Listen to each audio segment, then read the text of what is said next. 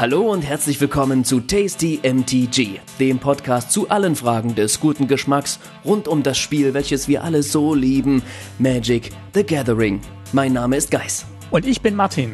Strixhaven hat seine Schulpforten geöffnet, aber für uns heißt es erstmal weiterhin Distanzunterricht. Aber wir haben uns im Homeschooling durch den Lehrplan fürs neue Magic Set gearbeitet und freuen uns jetzt auf unsere Projektpräsentation und die Zeugnisausgabe. Quandrix, Prismari oder Blütenwelk, Silberkiel oder Kundhort, wählt euer Profil weise und lasst euch nicht von beiläufigen Magieduellen ablenken. Seid auf der Hut, denn etwas Dunkles lauert zwischen den endlosen Regalreihen des Biblioplexes. Was es damit auf sich hat und wie tasty das neueste Magic Set tatsächlich ist, das erfahrt ihr in unserem Strixhaven Set Review. Los geht's!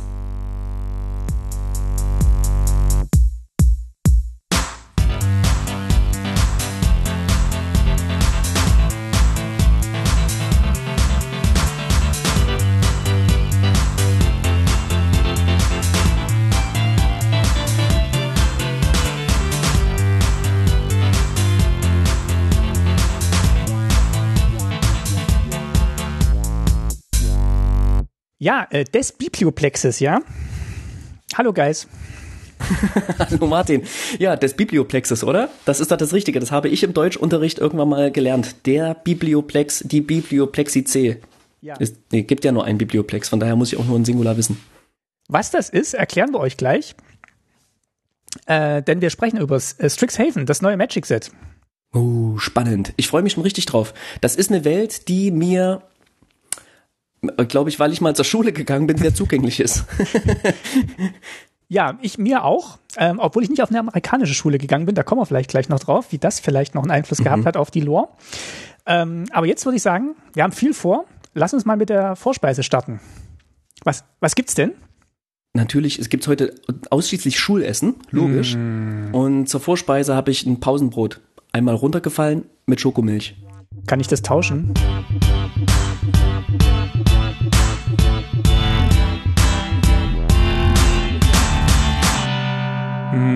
Ja, ich glaube, ich, glaub, ich hole mir, hol mir was vom Kiosk. Ja, ist besser, ist besser. Aber manchmal schmeckt es dann trotzdem noch, ne? Der Hunger treibt's rein. Martin, du hast uns eine Vorspeise mitgebracht, also eine inhaltliche Vorspeise. So ein kleines Schmankerl zu Beginn des Podcastes. Was ist denn das? Genau. Ähm, wir werden ja gleich sehr viel über Schule, Lernen und Wissensanhäufung sprechen. Und ich möchte einfach mal ein Buch empfehlen, das mir auch wieder empfohlen wurde äh, vom Professor von Tolarian Community College. Der hat mich drauf gebracht, schon letztes Jahr. Und das habe ich gelesen in der Pandemie. Äh, das heißt Mental Mana. Und da geht es so ein bisschen darum, wie man besser werden kann bei Magic-Spielen. Äh, das ist sehr so ein bisschen auf den kompetitiven Aspekt ausgelegt, aber so ein paar Tricks und äh, Tipps, die dabei äh, verwendet werden, kann man auch fürs Arena-Spiel oder das Spiel mit Freunden anwenden, wie man einfach ruhiger an verschiedene Situationen rangeht, wie man Situationen besser bewertet, wie man sich einfach mental auf so ein Magic-Spiel vorbereitet. Mhm. Ähm, du hast mir das Buch ja auch geschenkt und ich habe bisher nur sehr stiefmütterlich da reingelesen tatsächlich. Ähm, bin ein langsamer Leser, muss ich sagen. Aber sag mir doch mal, was hast du denn für dich daraus mitgenommen, wo du vielleicht eine konkrete Spielsituation hattest, wo du dann vielleicht an den einen oder anderen Tipp gedacht hast und im Nachhinein resümieren konntest, hey, das hat geholfen an der Stelle. Naja, Magic ist ja manchmal auch ein sehr frustrierendes Spiel. Das heißt, es, es, man zieht das Falsche und äh, man, man ist dann kurz davor, auf Arena auf Aufgeben zu drücken und zu sagen, ah Mist, hat nicht geklappt. Und ähm, durch das Buch habe ich jetzt so ein bisschen gelernt, dass man sich doch nochmal überlegen kann, okay, was für Strategien gibt's denn jetzt noch in dieser Situation, um vielleicht doch noch zu gewinnen? Welche Karte müsste ich denn ziehen? Und ähm, das klappt nicht immer, weil natürlich muss diese Karte auch kommen, aber so zu überlegen, okay, wie kann ich jetzt noch klug spielen, um vielleicht noch einen Zug zu machen, um vielleicht noch zwei Züge zu machen und vielleicht dann sogar zu gewinnen, das war eine sehr lehrreiche äh, Lektion in diesem Buch. Also wirklich dann Situationen besser zu bewerten, tief durchzuatmen, sich äh, klar zu machen, was für Karten im Deck sind und dann einfach kluge, wohlüberlegte Züge zu machen. Mhm. Du hast mir auch mal erzählt, dass ähm, du eine andere Form der Auswertung von dem Spiel machst. Also wenn ein Spiel vorbei ist, egal ob es jetzt verloren oder gewonnen wurde oder vielleicht sogar gerade wenn es verloren wurde, dass du das dann nochmal irgendwie Revue passieren lässt oder dir nochmal eine Notiz dazu machst. Kann das sein, sowas? Genau, das habe ich letztes Jahr angefangen, dass ich mir danach nochmal überlege, also bei der Fülle von, von Arena-Spielen jetzt nicht, aber bei unseren Commander-Spielen mache ich das jetzt äh, regelmäßig, dass ich mir wirklich noch überlege, okay, wo habe ich gut gespielt, was war, was war ein schöner Spielzug, wo habe ich vielleicht einen Fehler gemacht und was, wie könnte ich den das nächste Mal vermeiden? Und ähm, ja, das kommt in dem Buch eben auch vor. Das ist auch ein großes Kapitel, wo, wo eben gesagt wird, ähm, überleg dir, geh nochmal zurück, ähm, was, was kannst du aus dem ersten Match lernen, zum Beispiel bei einem Best of Three, nimm das mit, was du lernen kannst in das zweite Spiel, vergiss, was du, wo du Fehler gemacht hast, es sei denn, du kannst diese Fehler jetzt ähm, vermeiden, wenn du bewusst darauf achtest und geh halt mit positiver Energie in das zweite Spiel. Und ähm, mhm. ja, also das sind wirklich, wirklich gute Tipps. Der, der Autor, der kommt so ein bisschen aus dem, äh, der kommt so ein bisschen aus dem Sportcoaching, der heißt Will Jonathan. Ähm, der hat halt Sportler gecoacht und hat halt diese Lektion übertragen so ein bisschen auf ähm, ja auf so ein Kartenspiel, wo man jetzt körperlich nicht viel macht, aber wo ähm, er sagt halt auch im Sport ist halt das mentale oftmals vielleicht auch wichtiger als jetzt die körperliche Kondition. Klar soll man natürlich gut hydriert in so ein Magic-Spiel starten, wenn man jetzt äh, Turnier mhm. spielt, aber der Kopf macht eben auch auch seinen Teil. Und wenn du von Fehlern im Spiel sprichst, dann meinst du selbstverständlich nicht Flavor Fails, äh, die du erzeugt hast durch das nee, äh, sinnlose Aufeinanderfolgen von Karten, die inhaltlich so keinen Sinn ergeben, sondern sprichst tatsächlich von äh, einem Spiel, was du versuchst zu gewinnen und wo du auch versuchst, dein Spiel so zu optimieren, dass du einfach ja mehr gewinnst sozusagen. Genau. Und das geht halt los. Welches Land lege ich an welcher Stelle? Was halte ich mir für Mana offen? Und ähm, also die klassischen Sachen, aber halt wirklich auch zu merken, was man gespielt hat und das auch beim nächsten Spiel wieder anzuwenden. Also ein Buchtipp für alle, die, die etwas lernen wollen beim Magic-Spielen. Sehr schön. Vielleicht machen wir irgendwann mal auch einen kleinen Ausreißer aus der ganzen, aus allem, was tasty ist, hin zu dem, was gut und richtig im Spiel ist.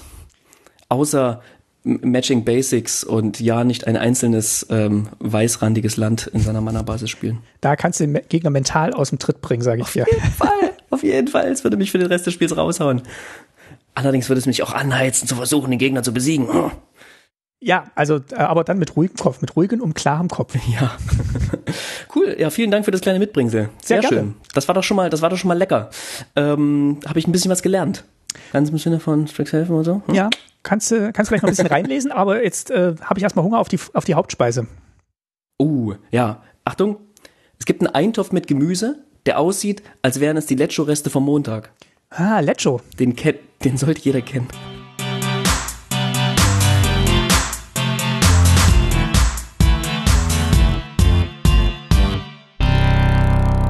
Wissen alle, was Lecho ist? Ähm, Wer es nicht weiß, kann uns anschreiben auf Twitter unter tasty-mtg. Und dann teile ich sehr, sehr gern Lecho-Rezepte. Lohnt sich. Ein gutes Lecho ist eine feine Sache. Muss ich sagen. Eine feine Sache. Das machst du selber? Nein. Mm, wir kochen viel mit Paprika, muss ich sagen, ja. Jetzt habe ich schon was verraten. Also, bevor wir loslegen mit der inhaltlichen Hauptspeise rund ja. um Strixhaven, kurzen Überblick über das, was wir machen, ja. Es geht los mit einem kleinen Crashkurs in Sachen Worldbuilding, ja. Wo befinden wir uns? Was hat's mit Strixhaven auf sich? Ähm, wie ist diese Welt organisiert, strukturiert? Dann geht's weiter mit einer Doppelstunde Lore wir gucken einfach mal, ähm, wer bewegt sich hier rum, was sind die Absichten. Wir versuchen nicht zu arg zu spoilern, aber schon auch irgendwie so zusammenzufassen für alle Lore-Muffel da draußen, die irgendwie jetzt ne, in ihre ganzen ähm, einfach auch ein bisschen Klugscheißerwissen brauchen, ne, so für für das Spielen. ist einfach immer nie, nie verkehrt. Ähm und dann geht's mit einer kleinen Arbeitsgemeinschaft zum Thema Mechanismen. Ähm, genau, und ganz am Ende machen wir noch eine kleine Zeugnisaufgabe, Zeugnisausgabe in den Fächern. Ähm, gibt's dann Noten von uns für Artworks, Übersetzungen und Flavor. Ja, langer Vormittag, aber ähm, steht halt auf dem Stundenplan. Ja, und straffer Stundenplan. Dann lass uns anfangen. Los geht's, Martin. Wo befinden wir uns hier? Wir befinden uns. Und sag jetzt nicht nur Strixhaven. Ja, da ist nämlich schon der erste Fallstrick. Wir befinden uns nämlich nicht auf Strixhaven, ähm, sondern wir befinden uns auf einer Welt, die heißt Arcavius. Das ist die Welt und Strixhaven ist eine ein Stadt, eine Stadt, ein Ort ähm, auf diesem, auf ja, dieser das, Welt. Dieser Ort besteht aus Schule, kann man eigentlich sagen, oder? Genau, es ist ein Schulort. ähm, das Wort gibt's gar nicht, aber es klang lustig. Ähm, ja, wie eine riesige Universität, aber erstmal noch ein bisschen zum, zum Plane selber. Genau. Ähm, Arcavios besteht aus äh, zwei Kontinenten, einem nördlichen und logischerweise einem südlichen. Der nördliche heißt Orithia oder Orithia, äh, deutsch ausgesprochen.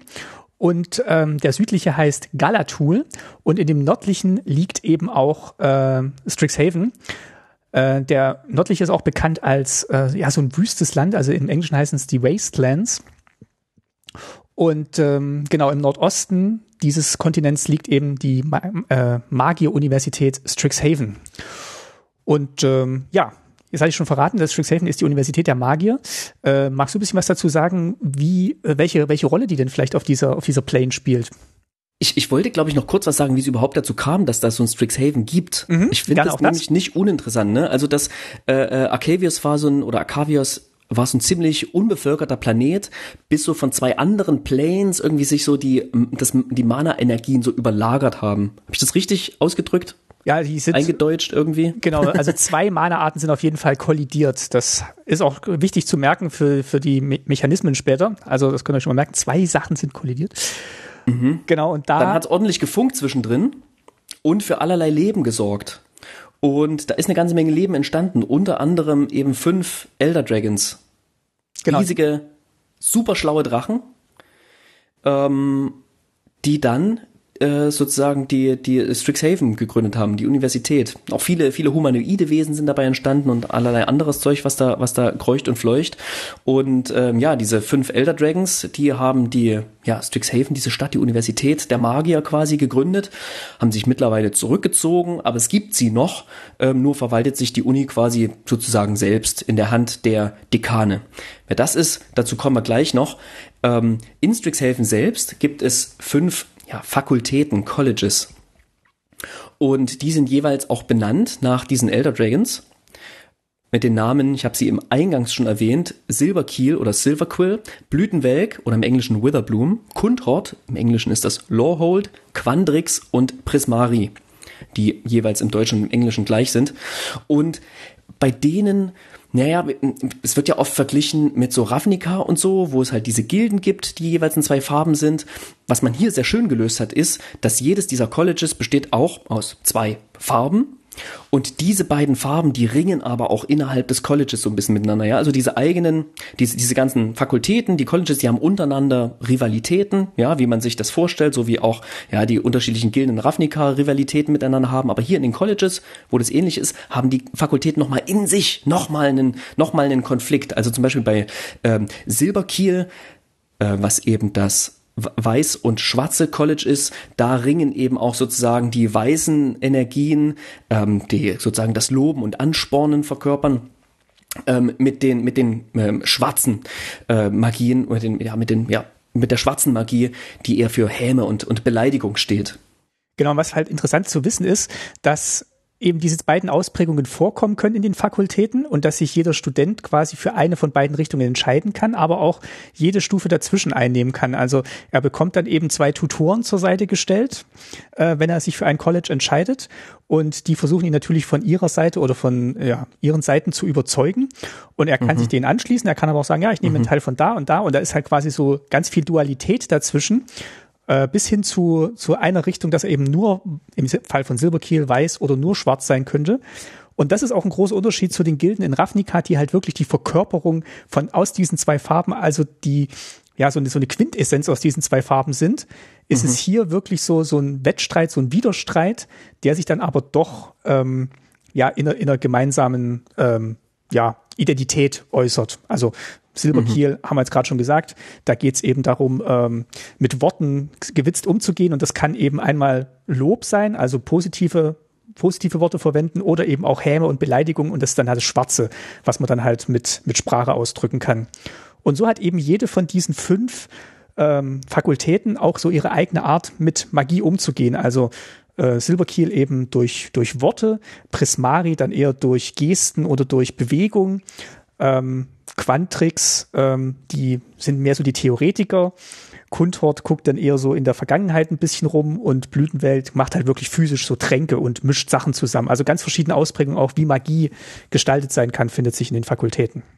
Hast du auch versucht, für jedes dieser Fakultäten quasi ein, ein, einen Studiengang in der Realität äh, zu finden? Das war nämlich das, was ich gemacht habe, um mir das so irgendwie nahe zu bringen. Es ist natürlich irgendwie easy bei Kundhort, ne? Es ist so Geschichte, Archäologie. Da liegt es irgendwie nahe, da wird es ja so direkt, sogar direkt damit beschrieben, ne? Quandrix sind eher so die Mathematiker, Physiker. Ähm, es gibt ja den, den ähm, Biomathematiker, die Karte Biomathematiker, die vereint das eigentlich wunderschön in sich. Ne, Prismari, das sind eher so die, die KünstlerInnen, also die versuchen der Magie eine, eine künstlerische, visuelle und akustische Ausdrucksform zu geben. Ja, die machen tatsächlich auch so Aufführungen irgendwie an der, an der Schule. Das finde ich total spannend. Musste ich ein bisschen an an Raktos denken, ne? also an die Raktos-Gilde tatsächlich. Hier gibt's natürlich kein schwarze-rotes, kein schwarz-rotes College. Ähm, könnte ich mir aber gut vorstellen, dass die sich mal treffen und eine Party machen oder, oder eine interessante Aufführung. Ähm, ne? Also Kunststudiengang im Sinne von Tanzen, ne? Malerei, was auch immer, das vereint irgendwie alles. Dann haben wir Blütenwelk, Witherbloom, das sind so die Chemiker. Oder Biologen vielleicht auch so ein bisschen. Na ja, eigentlich ja. Chemiker, eigentlich Chemiker, hast du recht. Biochemiker und die haben schon irgendwie mit beiden zu tun. Und Silberkiel, Silverquill, das ist so ein richtiger Jurastudiengang und die sehen auch alle so aus wie gelackte Jurastudenten. Entschuldigt bitte alle Jurastudenten, die ihr mich hört. Euch meine ich natürlich nicht, die anderen Jurastudenten, die nicht zuhören, meine ich ähm, also ich bin früher mal, ich habe ein Kunststudium gehabt und bin in, in der S-Bahn nach Potsdam raus, äh, immer mit den ganzen Jurastudentinnen gefahren. Mit der und man konnte die Kunststudentinnen von den Jurastudentinnen sehr gut unterscheiden am Äußeren. Nicht immer eindeutig, aber ähm, sorry, dass ich hier so eine Million Klischees wiederhole, aber wenn ich Silverquill mir anschaue, dann genau, äh, kommt das so aus mir raus. Verzeiht bitte.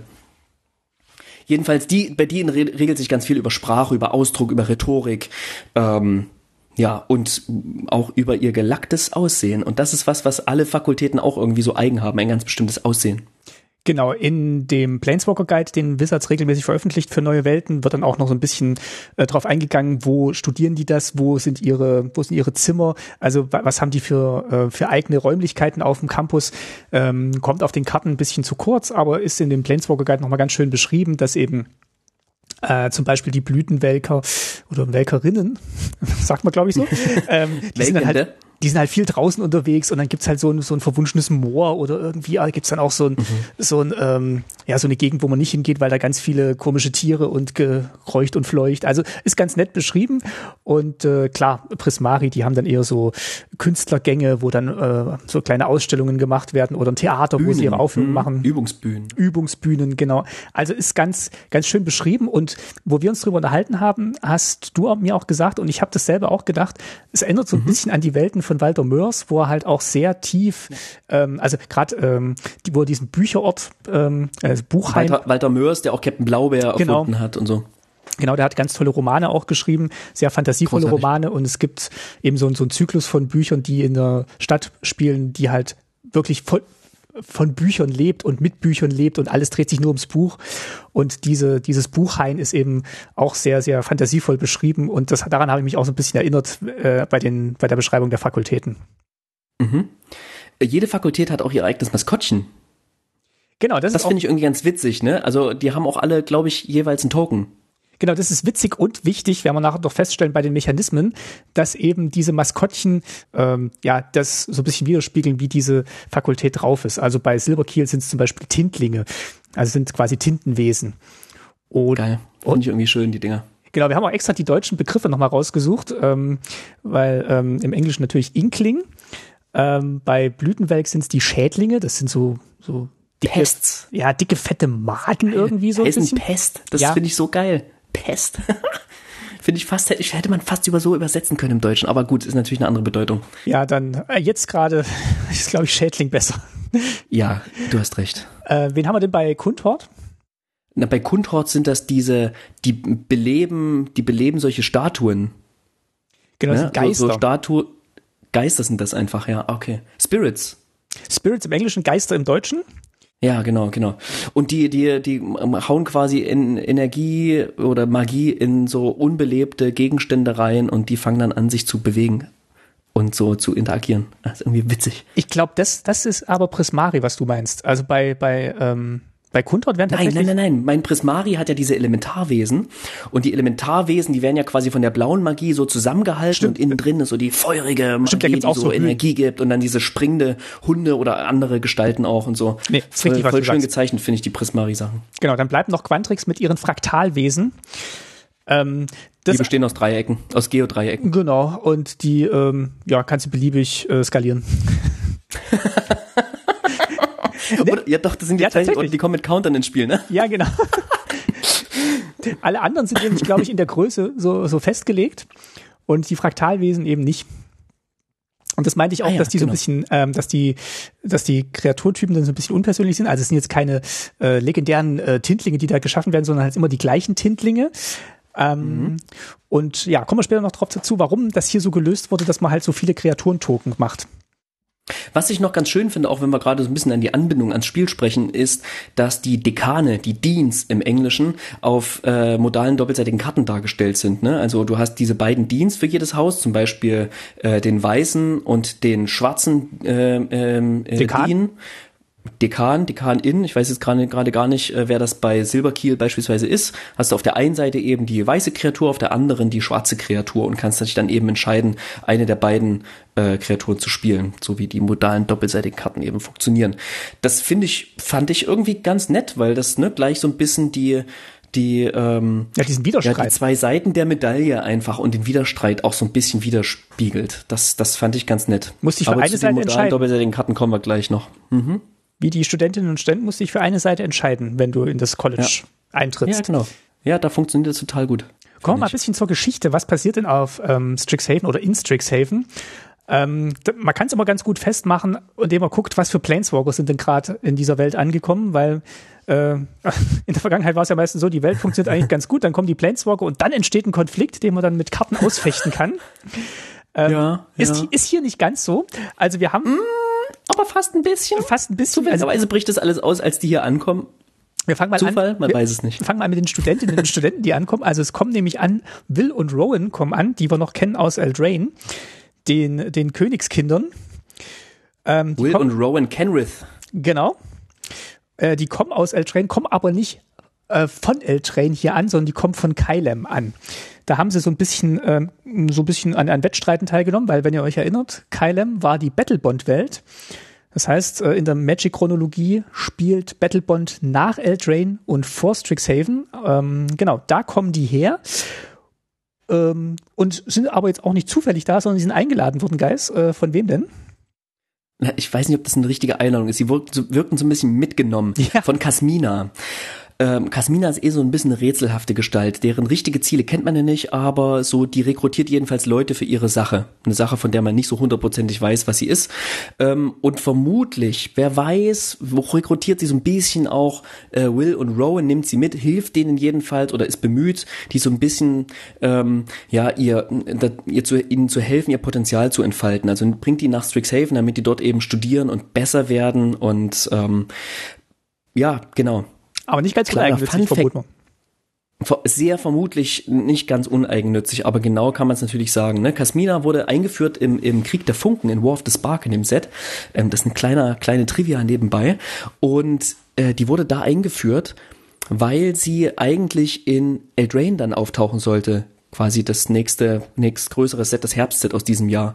Und tauchte dann aber dort nicht auf. Stattdessen passierte in Grün und Blau was anderes, nämlich Oko. ähm, inhaltlich auch super spannend und schön, spielerisch kann sich sicherlich jeder noch an Oko erinnern und dass die Karte die ein und das ein oder andere Problem äh, mit sich brachte und in der Art und Weise, wie sie gestaltet wurde. Ja, hat Kasmina lange genug ausge ausgeharrt und äh, kriegt jetzt einen zweiten Auftritt, während Oko erstmal äh, durch die Welt reist.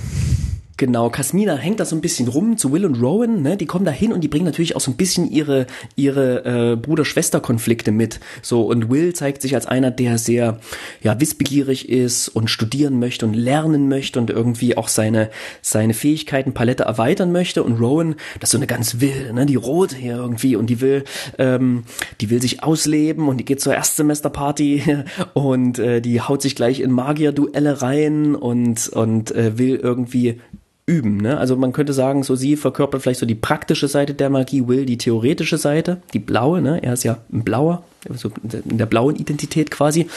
Und ähm, das führt natürlich zu Konflikten.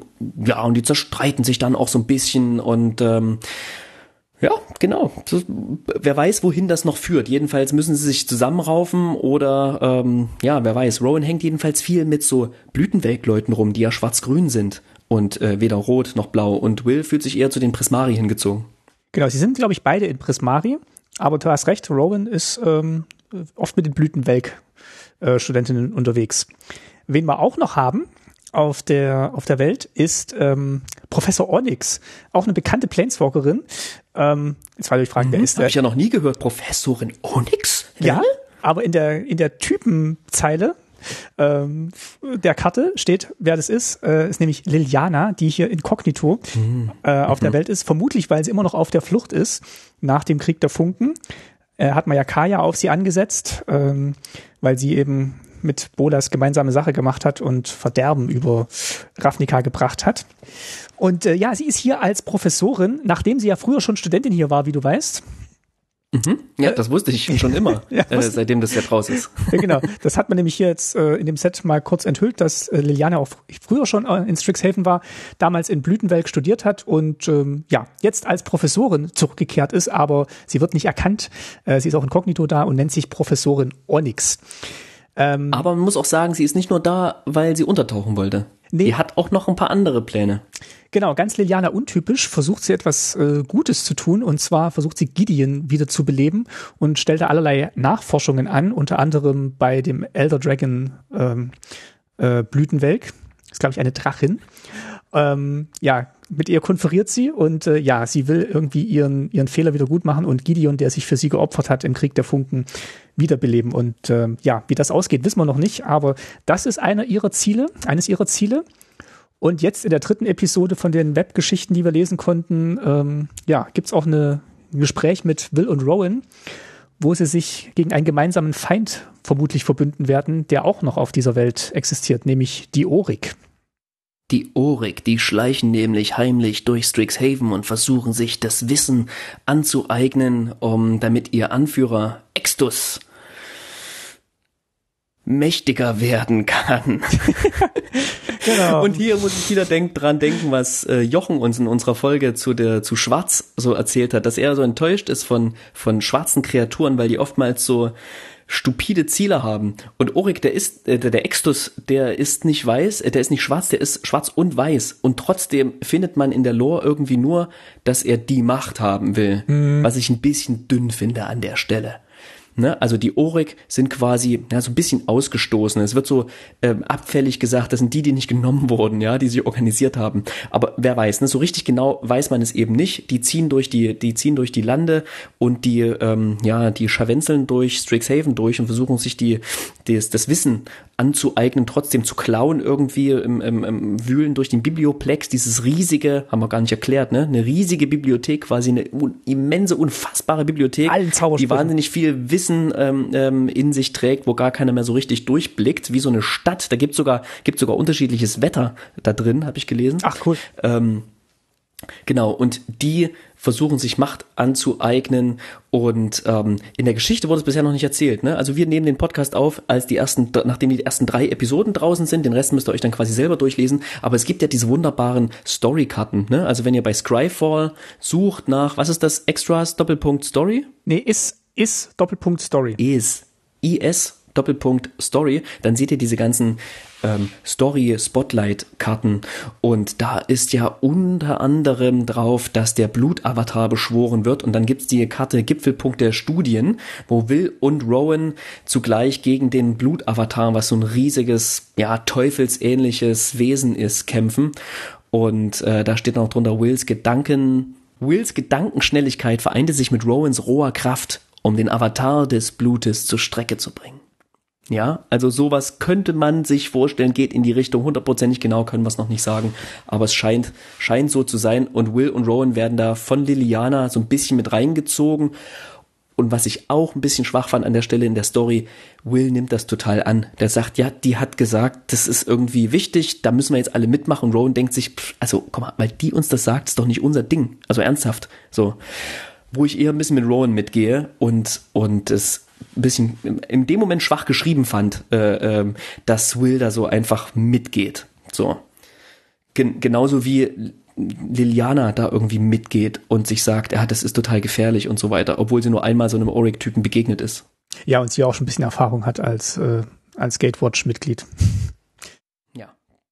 Wen es auch noch nach äh, Strixhaven verschlagen hat, ist Luca aus Ikoria. Kommen wir noch einen rein, oder? Genau, der, der ist irgendwie auch da. Der ähm, hat ja, ist ja von Ikoria weg und wahrscheinlich dann direkt nach Strixhaven gelangt, also nach Arcavius. Arcavius. Und ähm, der bandelt mit den Orik an. Zu welchem Zweck, wissen wir noch nicht, aber eigentlich nur, weil er, äh, weil er irgendwie dumm angemacht wurde nach, bei seinem ersten Besuch in einem Dorf, weil irgendwie alle Angst vor dem naja, Orik haben und sie ihn für einen Orik halten. und dann sagt er, ja, äh, vielleicht bin ich ja ein Orik, vielleicht kommen ja die anderen gleich noch und ähm, schwupps, ähm, denkt er, na Mensch, die Orik sind vielleicht gar nicht so verkehrt, wenn jetzt äh, ja. Das finde ich auch, das finde ich irgendwie doof. Also erstmal, Luca ist einer, ne, der, der, dessen Funke ist erst gesparkt. Wie sagt man, der, der Funke hat aufge, ist aufgefunkt.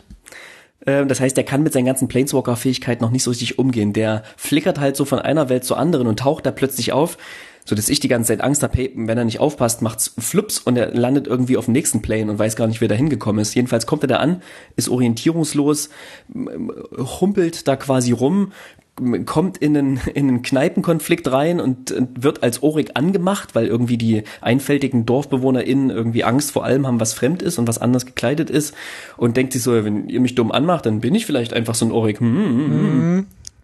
Und dann passiert aber, finde ich, das Absurde, der nimmt das so krass an, dass er dann auch irgendwie so deren Kampf mitkämpft von den Orik und dann sogar im Fight gegen Kasmina irgendwie sich stellt und dann versucht Strixhaven zu, zu ähm, invasionieren, sagt man, glaube ich.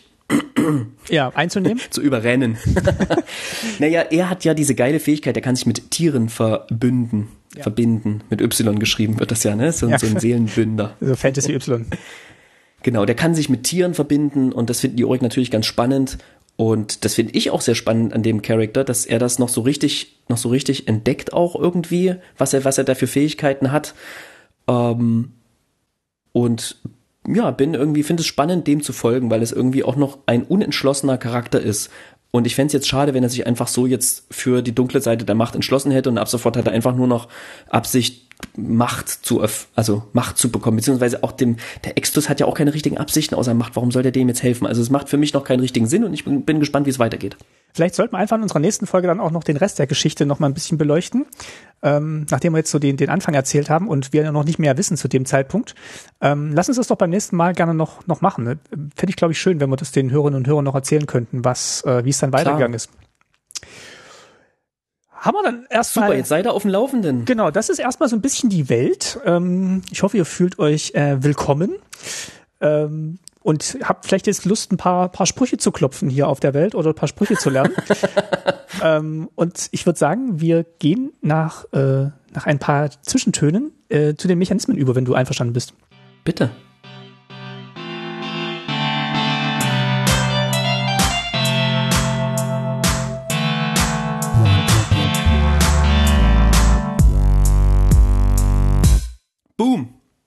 Genau, neues Set, neue Mechanismen. Vielleicht ja, wir sind hier, um ein paar Zaubersprüche zu lernen. Genau, vielleicht davor noch ein bisschen Statistik. Mhm. Ähm, wir haben ein bisschen mhm. recherchiert.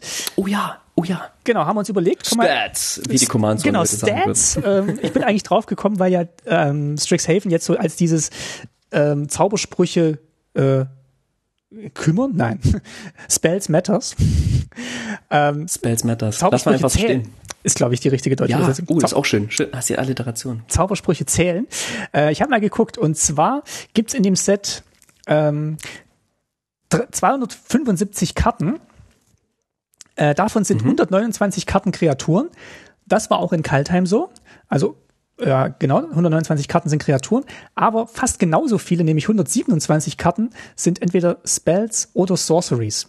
Also äh, Spontanzauber oder Hexereien. Und in Kaltheim mhm. waren das nur 58. Also krass. Weniger als die Hälfte. Mhm. Und ähm, weil wir vorhin von diesen, äh, von diesen Token gesprochen haben, äh, 24 von diesen Sprüchen machen eben Creature Tokens. Im Gegensatz zu Kaltheim, da waren es nur sieben. Also man sieht schon. Ach, wow, krass. Hier schwingt das Pendel eindeutig in die Richtung von ähm, ähm, Spontanzaubern und Hexereien, ohne dass weniger Kreaturen äh, ins Spiel kommen. Aber es gibt dazu noch Sprüche, die eben auch noch Kreaturen machen. Und da bin ich mal ganz gespannt, wie sich das ganz spielen wird, weil ja, klingt erstmal interessant. Also wo halt dann die Abstriche gemacht worden sind, Artefakte und ähm, Verzauberungen.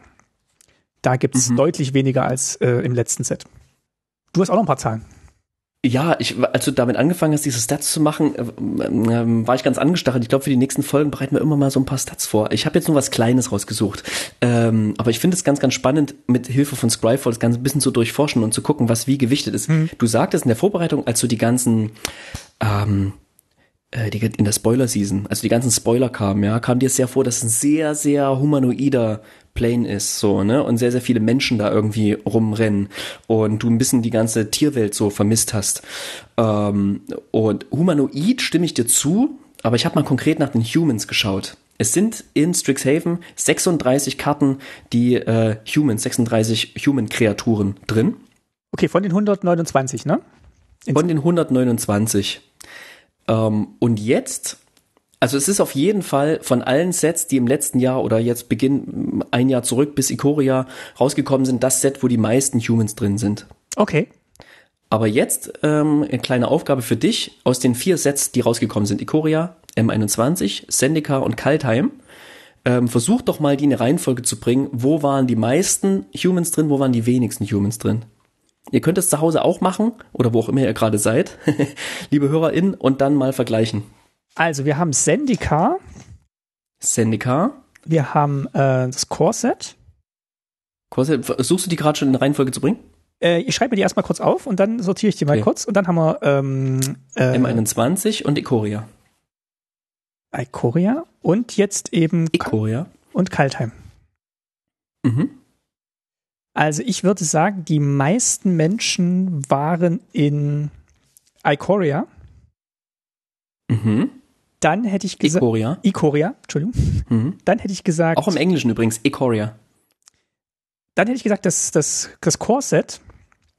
Dann hätte ich gesagt Sendika und ganz am Schluss ähm, Kaltheim extrem gut. Ich hätte es komplett verhauen. Du hast es nicht hundertprozentig richtig gemacht. Am meisten waren in M21 drin, ah. nach Strixhaven. Da waren es 35, also einer weniger. Ikoria, ähm, 32 Menschen mhm. in einem Set, was eigentlich hauptsächlich aus Monstern besteht. Aber die hatten halt die andere Fraktion mit den äh, Verteidigern der Städte und das waren alles Menschen. Ja, genau, das stimmt. Äh, Sendika sind 29 mhm. und dann haben wir Kaltheim, da sind es nur 17. Ja, wegen der neuen Welten habe ich gedacht, äh, die Menschen gibt es ja nur auf einer, also ist höchstens ein Neuntel Menschen. Ja. Oder Zehntel. Sehr, sehr gut. Sehr, sehr gut. Ich hätte es ich hätt's komplett falsch gemacht. Das hast du, hast du sehr gut gemacht. Dann lass uns doch mal über die Mechanismen sprechen, in denen diese Karten auftauchen und was diese Karten so Schönes tun. Und lass mal überlegen, inwiefern das in unserer Welt in Strixhaven alles Sinn macht, diese Mechanismen. Der erste Mechanismus nennt sich Lerne eine Lektion oder im Englischen Learn. Es ist eine neue Schlüsselwortaktion, eine neue Keyword-Action, wie es heißt. Und sie gibt einem immer drei Optionen, die man ausführen kann. Ähm, Learn kommt eben auf ähm, Sprüchen oder auf Karten vor oder ähm, ja, ich glaube auch sogar auf Kreaturen. Und man hat eben mehrere Optionen. Ähm, die erste ist tatsächlich, man nimmt eine Lektionskarte von außerhalb der Partie auf die Hand.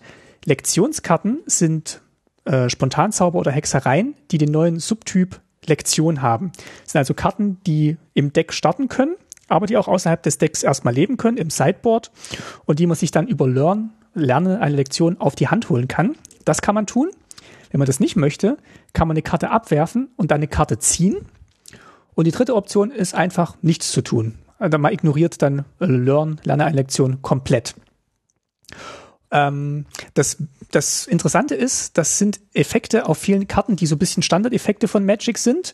Ähm, ich habe mir das so ein bisschen so erklärt, dass hat dann tatsächlich was mit Lernen zu tun. Also jemand macht was vor und dann machst du es nach und hast dabei was gelernt und kannst dir quasi einen neuen Spruch in deine Bibliothek holen, also beziehungsweise mhm. auf deine Hand, in dein Kurzzeitgedächtnis als Magier. Mhm. Mhm. Ähm, die Sprüche sind dadurch etwas teurer ähm, und ich habe mir das äh, ja so gedeutet, es ist halt anstrengend, wenn man einen neuen Spruch lernt und den noch nicht kennt, dann kostet der auch ein bisschen mehr und äh, muss auch ein bisschen teurer erkauft werden. Durch den Vorteil eben auch, dass man ihn von außerhalb garantiert findet und auf die Hand nehmen kann zu dem Zeitpunkt, wo man eine Lektion lernt. Also das, das wäre zum Beispiel ein neuer Mechanismus, lerne eine Lektion lernen, den ich ganz, ganz gut getroffen finde für so eine ich finde Universität. Ja, Der wirkt so total top-down, ne? Also so, so richtig schön genau für diesen Einsatz entwickelt. Nicht aus irgendeinem anderen Set geklaut oder irgendwo aus einer anderen Entwicklung nochmal mit reingesneakt, sondern wirklich so, hey, es muss sich so anfühlen, dass wir, dass sich die SpielerInnen was Neues aneignen, wie so ein, wie so ein Studentin oder ein Student, der dann einfach irgendwie einen, eine neue, eine neue kleine Fähigkeit hat, einen neuen kleinen Spell die machen natürlich erstmal relativ simple Dinge irgendwie, diese Lektion. Ich habe keine Ahnung, wie gut die spielbar sein werden, ob die groß Spaß machen werden. Ich könnte mir vorstellen, im Limited sind sie gut und in allem anderen so meh, aber wer weiß, in, in einem Commander, im Late Game kann ich es mir immer, finde ich mir, finde ich eigentlich immer geil, so ein bisschen mir noch Karten ranholen zu können, wie auch immer, ne? Also, das ist natürlich auch. Darfst du das im Commander? In unserer Playgroup ja. Ja. Und, und wenn ich weiß, wie unsere Playgroup funktioniert, dann muss ich beim Commander Kompass die Hausregeln-Folge anhören, weil der wir zu Gast waren. Was witzig ist, ähm, äh, Mark Roswater hat erzählt, dass dieser Mechanismus eigentlich in Kaladesh Verwendung finden sollte und da Erfindung heißen sollte und du hättest dir quasi ähm, in dieser ähm, ja, Erfinderwelt ähm, Karten auf die Hand holen können, eben was eben jetzt die, die Lektion geworden sind, wären da Erfindungen gewesen. Ah, okay, also ist doch woanders hergeholt. Ah ja, spannend, aber auch das hätte ganz gut funktioniert. Ist ja eigentlich auch so, so ein bisschen, so ein bisschen ähnlich, ne? Ähm, nur wird's mir halt hier von nirgendwo gegeben, ne? Hat dann verloren gegen Energie, weil das schon ein komplizierter Mechanismus war, der ins Set sollte und dann haben sie ähm, die Erfindungen rausgenommen und kommen jetzt eben wieder als, als Lernen. Und ich finde, es macht auch vom Flavor hier tatsächlich viel mehr Sinn, weil diese, dieses, dieses Bild, diese Metapher von deiner Bibliothek als dein Zauberbuch und deine Hand als deine Sprüche, die dir quasi gerade zur Verfügung stehen in deinem Kurzzeitgedächtnis, das funktioniert ganz, ganz gut mit der, mit der Metapher. Du holst dir quasi neue Sprüche, du hast die gelernt, du musst die noch ein bisschen üben. Also das witziger Mechanismus. Mhm. Was haben wir noch? Ja, finde ich, finde ich auch. Was haben wir denn noch? Was haben wir denn noch? Ähm, wir sind in der Welt der Magiestudenten und der MagierInnen, sind wir eigentlich immer, aber irgendwie hat man sich gedacht, komm, wir machen jetzt mal hier was speziell für diese ganze Anhäufung von Magiern. Man, die sagen ja auch in Strixhaven, irgendwie kann jeder hier zaubern, ne? Irgendwie der einfachste Bauer, der bestellt sein Feld durch Magie und so. Ähm, wir haben Magiefertigkeit, Magecraft, das ist ein Fähigkeitswort, ein Ability Word. Und ähm, das macht folgendes, dass es einfach sagt, hey, immer wenn du einen äh, Spontanzauber oder Hexerei wirkst oder kopierst, dann passiert XYZ. Genau, ist quasi Eigentlich total, total simpel. Spellfall. Spellfall. Ja, genau. so, so ein bisschen schon Copyfall, ne? Dass man es kopiert, kann auch noch relevant sein irgendwie. Gerade wenn ich dann äh, an, an die Copy-Decks, die bei uns in der Playgroup gespielt werden, denke, oh ja. dann äh, kann das schon gefährlich werden. Und es wurden ja auch schon die ein oder anderen heftigen Endlos-Kombos irgendwie identifiziert. Ähm, das kann, das kann ziemlich, ziemlich krass sein. Ähm, ja, äh, passt, belohnt halt, dass man, dass man Zaubersprüche wirkt, ne, sprich, diese Instant Sorceries, ne, die Lektionen, die man sich auf die, auf die Hand nimmt, wobei, ne, gilt das für die? Das sind ja nur Lektionen, die sind keine Instant und Sorceries, oder? Doch, das ist ja ein Untertypus von ähm, Instant und Sorceries, die Lektion. Ah, okay. Ah ja, alles klar dann finde ich das super. ähm, nee, ich finde es ich find's ganz cool. Ähm, ähm, es, es, es kombiniert sich, wie wir festgestellt haben, ganz schön mit den anderen Sachen. Ähm, wie wir gerade gelernt und haben. Und ist, glaube ich, wie wir gerade gelernt haben, auch für mich ist das ein, ein Prozess des Lernens heute, so wie für die übrigen PlaneswalkerInnen auf Strixhaven auch. Und ähm, von daher finde ich die, glaube ich, einfach genug für so ein schönes Set äh, wie Strixhaven. Die komplizierten Sets haben wir zwischendrin, wie es Time Spiral und Modern Horizons 2 und sowas. Könnte so ein bisschen dieser, dieser Kleber sein, der das ganze Set so ein bisschen zusammenhält, weil irgendwann zauberst du immer mal eine Hexerei und einen Spontanzauber bei, wenn du 127 mhm. im Deck hast und dann wird halt irgendwas ja. ausgelöst. Ich glaube, da gibt's genug Möglichkeiten, das, das auszulösen und einzusetzen. Ähm, ja, ich glaube, das ist einfach so ein Brot- und Buttermechanismus in diesem Set. Genau so fühlt sich's an. Und als das funktioniert, ist ganz gut und ähm, mehr muss es nicht können. Und die richtig guten Teile sind halt dann, zieh eine Karte als Belohnung zum Beispiel. Soll ich da mal Abwehr erklären? Mach mal, denn was tut man, wenn links und rechts mit Zaubereien äh, um sich, um sich ge gesprochen wird? Dann wehrt man die ab. Wobei ich mir noch nicht ganz sicher bin, was abgewehrt wird, ob das jetzt nur innerhalb der kleinen Duelle im Strixhaven sind oder ob es da auch schon Richtung des großen Konflikts auf der Welt gibt. Aber das werden wir dann vielleicht mhm. noch sehen in den letzten Teilen der Lore. Auf jeden Fall ist Abwehr oder im englischen Wort ein neues Evergreen-Schlüsselwort, ein Evergreen-Keyword. Das heißt, es kann ab jetzt in jedem Set vorkommen und der Aufschrei wird groß sein, wenn es nicht im nächsten Set mindestens schon wieder drin sein wird. Ihr habt doch gesagt, das ist ein neues Evergreen-Schlüsselwort. Ja, ja, das werden sie jetzt erstmal eine Weile durchziehen. Ja. Ähm, das ist eine ausgelöste Fähigkeit. Das heißt, die wird ausgelöst, wenn eine bleibende Karte von euch Ziel eines Zauberspruchs oder einer Fähigkeit wird, die ein Gegner kontrolliert. Dann wird die nämlich neutralisiert ähm, oder der Zauberspruch wird neutralisiert, es sei denn, der Gegner bezahlt die Kosten, die hinter dem Wort Abwehr stehen. Das sind meistens Mana-Kosten, denke ich, ne? Sind es immer Mana-Kosten? Weiß ich gar nicht genau, will ich mir gerade gerade nicht mit der Hand ins Feuer legen dafür. Ähm, das ist so eine Art softes Hexproof, ja. Hexproof hat dafür gesorgt, dass man nicht mit dieser Karte interagieren konnte. Und das ist ja zu starr oder war zu starr in, in, in, im Blick der Game Designerin. Und die haben sich gedacht, wir müssen hier irgendwas machen. Und das haben sie die letzten Sätze ja auch schon immer gemacht. Ne? Also diese Formulierung sollte euch eigentlich nicht neu vorkommen, zu hören, äh, ähm, wenn dieses, wenn dieser Zauberspruch Ziel eines anderen wird, dann muss sein Beherrscher irgendwie zwei mehr bezahlen oder was auch immer. Und das hat man hier im Grunde durchgezogen, hat es verschlagwortet, um, um das dann halt auch besser designen zu können. Ne? Wenn eine Karte sehr, sehr schwer im wenn eine Karte sehr schwer damit umzugehen sein soll, dann sagt man halt, du musst acht Mana bezahlen, wie bei diesem Octopus, der jetzt hier in Strixhaven drin ist. Ähm, dann ist das eigentlich ein Hexproof aber es ist eben nicht kein, kein vollständiger Ausschluss davon, dass man mit dieser Karte interagieren kann. Und ähm, genau, und wenn man wenn es eben nur so eine leichte Abwehr sein soll, dann macht man eben, hey, du musst ein Mana, zwei Mana, drei Mana bezahlen, um mit dieser Karte zu interagieren. Also das finde ich wirklich spannend und schön aus einer Game Designer Sicht sozusagen. Es gibt auch eine Karte, da musst du drei Leben bezahlen, um ähm, Abwehr auszulösen. Genau, es sind nicht nur Mana-Kosten, ne? Genau, und witzigerweise gibt es auch nur vier Karten in den Draft-Boostern, die ähm, äh, Abwehr haben. Also ja, ist ja auch nichts, was für dieses Set spezifisch ist. Und ich glaube, in den anderen waren es auch immer nur zwei, drei, die diese Formulierung drauf hatten. Nur hat man es jetzt halt verschlagwortet. Genau, also die großen, die großen äh, Mechanismen sind wahrscheinlich Lernen und Magierfertig Magiefertigkeit. Ja, genau. Naja, und zu guter Letzt ist natürlich auch die, die modalen doppelseitigen Karten, ne? Die MDFCs, Modal Double-Faced Cards, die sind auch wieder da. Und in vollster Blüte, möchte ich sagen. Ja, erzähl gerne weiter. Ähm, Ach so. weil ich, dachte, schon, du fängst jetzt an, dich darüber aufzuregen, wie viel Text drauf ist. Gut, dann mache ich ja. das, weil mich stört das auch, ähm, dass nämlich diese beiden, dies, erstmal finde ich es cool, auch wieder aus einer Game Design Sicht oder aus einer Sicht, wenn man für den digitalen Raum designt, ne? Ähm, dafür, dass man eben ein, ein, Kartenspiel macht, wo man die Rückseite nicht sieht oder halt in den Sleeve packt, ähm, ist das schon eine gewisse eine gefährliche Sache, da hinten drauf so sehr viel Text zu schreiben. Und in diesem Set haben sie sehr viel Text auf beide Seiten geschrieben. Oh ja. Und ich finde es ein bisschen zu viel. Beim letzten Set dachte ich, bei Kaltheim dachte ich schon so, hm, oh, ja, na gut, über, um die paar Karten, den Tibalt und so, da kann ich mich irgendwie drücken, die werde ich vielleicht eh nie ziehen oder mir kaufen oder irgendwas. Da stürzt mich nicht so.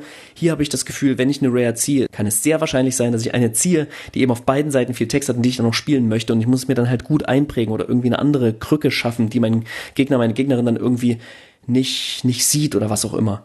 Und mein, also jetzt, so wie ich das sehe, kommt es mir so vor, dass das, was sie in Zendika Rising gemacht haben, Zendikas Erwachen, dass sie da schon auf dem Höhepunkt waren. Auf der einen Seite in Spell und auf der Rückseite in Land, was in den meisten Fällen getappt ins Spiel kommt oder eben äh, ungetappt und dir Schaden macht oder, oder einfach so ungetappt ins Spiel kommt. Das fand ich großartig, wirklich ganz, ganz großartig, weil sie eben diesen Grundkonflikt, den man bei Magic hat, ziehe ich ein Spell oder ziehe ich ein Mana, wie bereite ich mein Deck vor, dass das eine und das andere die richtigen Wahrscheinlichkeiten zueinander hat. Ähm, das haben sie damit ein bisschen aufgeweicht auf eine ganz, ganz angenehme, großartige Art und Weise. Und ich hoffe, sie werden noch mehr ähm, modale, doppelseitige Karten drucken, aber eben auf der Rückseite hoffe ich mir dann einfach Länder. Ja, das hat in Zendika wunderbar funktioniert. Also mein bestes Beispiel ist immer noch hier Kasuls Klippen und ähm, das Land oder die die und, und Kasuls äh, Kasuls Zorn wo dann einfach an diesem Ort passiert eben das, weil da ist Kasul und das passt einfach zusammen. Die zwei Dekane hier, die sind ja auch nicht immer zusammen unterwegs. Also die sind ja weder äh, verwandt, verschwägert, die, die unterrichten einfach an unterschiedlichen Enden des, der Fakultät. Und äh, nur um diesen Widerspruch ja, bei den zu zeigen. Dekanen finde ich es manchmal noch am sinnvollsten. Bei diesem Extus von den Oryx finde ich es irgendwie doof. Der hat auf der einen Seite ja. halt, ist es der Extus, auf der anderen Seite ist es der Sorcery, der halt den Blutavatar beschwört. Ja. Und es sind halt einfach zwei Karten und die sind halt zusammengeklebt irgendwie. Und die passen so ein bisschen thematisch zusammen, aber die drücken nicht das aus, was irgendwie eine Karte mit zwei Seiten für mich ausdrückt. Ja, und Will und Rowan sind ja auch Vorder- und Rückseite, hast du gesagt. Mhm, genau. Das heißt, das sind auch nicht Illustriert Will von Anna Steinbauer, ganz großartig. Das sind Will oder Rowan. Ja, genau.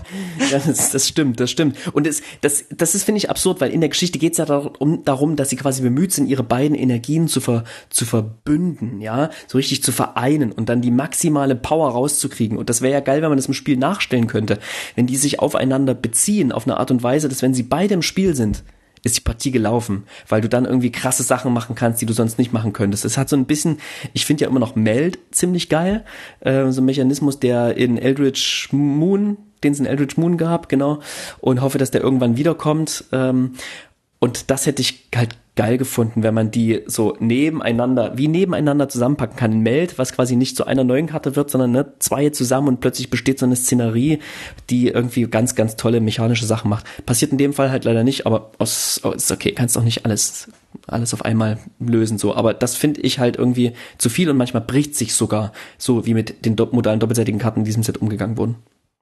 Wie findest du generell die Mechanismen jetzt für dieses Set? Also wie fühlt sich das Set für dich an? Haben wir letztes Mal auch so ein bisschen für Kaltheim besprochen. Bist du genauso überwältigt? Fühlt sich für dich anders an, neu an, vertraut an? Also überwältigt bin ich nicht in ganz angenehmer Form. Das hat mich bei Kaltheim wirklich schon ein bisschen mitgenommen. Was aber auch cool ist, das hat einfach Spieltiefe und das ist ein Set, was danach sechs Monate Pause bräuchte, weil man irgendwie so lang immer weiter reinsteigen kann. Und das ist so ein Set, da fühle ich mich gleich irgendwie, das ist mir gleich irgendwie vertraut auch, glaube ich, weil so zwei Farbkombinationen einfach schön sind, leicht zu begreifen sind, auch von der Story her. Äh, die Story, gut, ist hier und da ein bisschen zu leicht zu begreifen, aber ich meine, es ist tatsächlich eher das, das Worldbuilding, ähm, finde ich diese, diese widerstrebenden Colleges und die in sich widerstrebenden Farben ganz, ganz cool und das macht mir mechanisch auch Spaß. Ähm, und die Welten, die sie hierum geschaffen haben, um diese Zweifarbkombination, die sind wirklich ganz toll und die sind nicht zu nah dran an Boros und Simic und Orsov und Golgari und Isit, sondern die bauen wirklich was eigenes und das hat mich positiv überrascht. Mechanisch, ne? Also mechanisch bauen die was eigenes und das hat mich positiv überrascht ich bin gespannt, wie es sich dann spielt und wie ich mich dann fühle, wenn ich dann äh, einen Haufen äh, blaue und blaue schwarze Karten habe und merke, dass äh, irgendwie äh, Demir hier kein, keine Fakultät ist. ähm, das hat ja in den in den Gildensets in den letzten ganz gut funktioniert, dass man dann wirklich ja auch auf eine von diesen fünf unterstützten Farbkombinationen einschwenken konnte. Ich hoffe, das mhm. klappt hier auch so. Da war natürlich in Kaltheim so ein bisschen mehr Raum da, dass du auch noch vielleicht so im zweiten Booster äh, nochmal schwenken konntest. Ich weiß nicht, wie sich das hier ähm, gestaltet. Da bin ich gespannt. Dieses ganze Schulthema funktioniert für mich ganz gut. Ich, ich finde, es ist halt wieder. Hashtag Harry Potter, sag mal was dazu. Ja, äh, Hashtag Harry Potter, vielleicht ganz kurz davor noch Einsatz, äh, Hashtag äh, amerikanische Highschool. Also man ja, merkt, stimmt, da wolltest du was sagen. Man merkt schon, dass das wieder ein amerikanisches eine amerikanische Sicht auf das Schulwesen ist, also von den Fröschen, die, die seziert werden und ähm, Popquiz, ähm, also diese ganzen, diese ganzen Tropes, die kennt Junior, man natürlich. Senior. Genau. Ähm, die kennt man natürlich aus amerikanischen Highschool-Filmen. Manches davon funktioniert auch im, im Deutschen. Kommen wir vielleicht gleich noch bei unserer Preisverleihung drauf, was vielleicht nicht so funktioniert. Und ähm, ja, die, die große Diskussion, ist das jetzt das Harry Potter-Set? jetzt, wo ich es gesehen habe, finde ich, finde ich nicht, dass es so, so wirklich eins zu eins eine Schablone dafür ist. Man erkennt schon ein paar Sachen wieder. Also dieser Einladungsbrief, der dann wie eine Eule aussieht und überhaupt dieses ganze mhm. Eulenthema mhm. und diese verschiedenen Häuser natürlich, die verschiedenen Fakultäten. Dann man kann Squidditch spielen in Strixhaven? Ja, man kann so dieses äh, Ich klau dir dein Maskottchen äh, Spiel spielen. Äh, das, Capture the Flag. Ja, Capture das, the Flag mit, mit Magie. Genau, also ja, also ich glaube, wenn es jetzt, wenn es jetzt hart auf hart käme, könnten sie jetzt nicht bestreiten, dass äh, Harry Potter da einen Einfluss gehabt hat auf dieses Set. Es ist jetzt aber nicht der 1 zu 1 Abklatsch und es gibt jetzt nicht den, den Riesen und ähm, äh, ja, man, man kennt jetzt nicht jeden, jeden Dekan und jeden ja. Schüler wieder.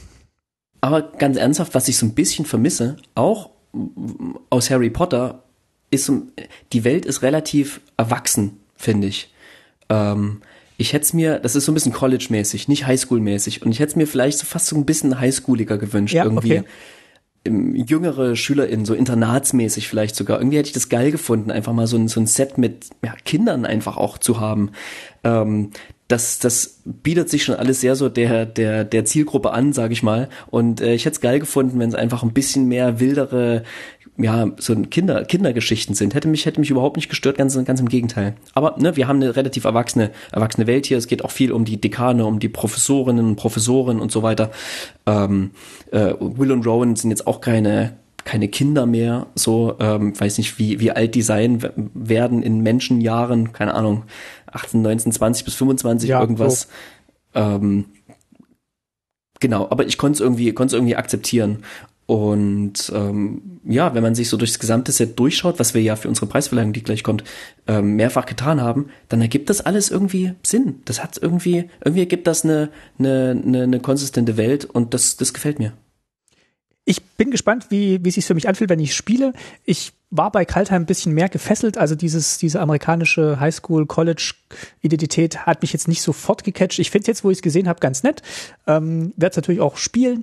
Ähm, diese nordische Welt hat mich irgendwie tatsächlich mehr abgeholt, aber ich lasse mich jetzt gerne überraschen, wie sich, wie sich mhm. das dann spielt und wenn man dann wirklich die Karten mehrmals gesehen hat und denkt, ah ja, ist dann doch ganz schöne witzige Schulallegorie. Ähm, ja. Ich hoffe, sie erzählen diese Will und Rowan Geschichte ein bisschen schöner und mit, mit bisschen mehr Liebe weiter, weil dieses ganze Coming of Age Ding, das funktioniert für mich total gut, egal ob es jetzt Filme sind oder Bücher oder irgendwas und und und auch in Magic, ähm, aber es ja fühlt sich gerade ein bisschen damit an, dass ah, wir kommen an, oh, wir haben einen Konflikt und wups kommt schon irgendwie der der Krieg daher wieder und ja. Luca ist jetzt ein Bösewicht übrigens.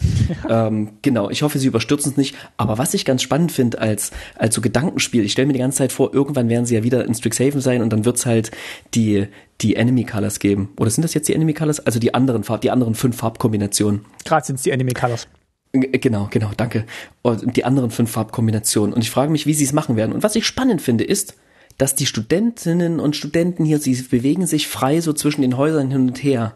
Und da kann eben auch mal eine, eine Rowan irgendwie sich mit, mit ähm, ähm, Blütenwelk-StudentInnen rumtreiben und dann vielleicht, genau, verändert die auch ein bisschen ihre Farbe. Vielleicht gibt es auch einen Konflikt und der führt, führt zu einer Durchmischung der Farben oder zu einer Auflösung ähm, in dieser Welt.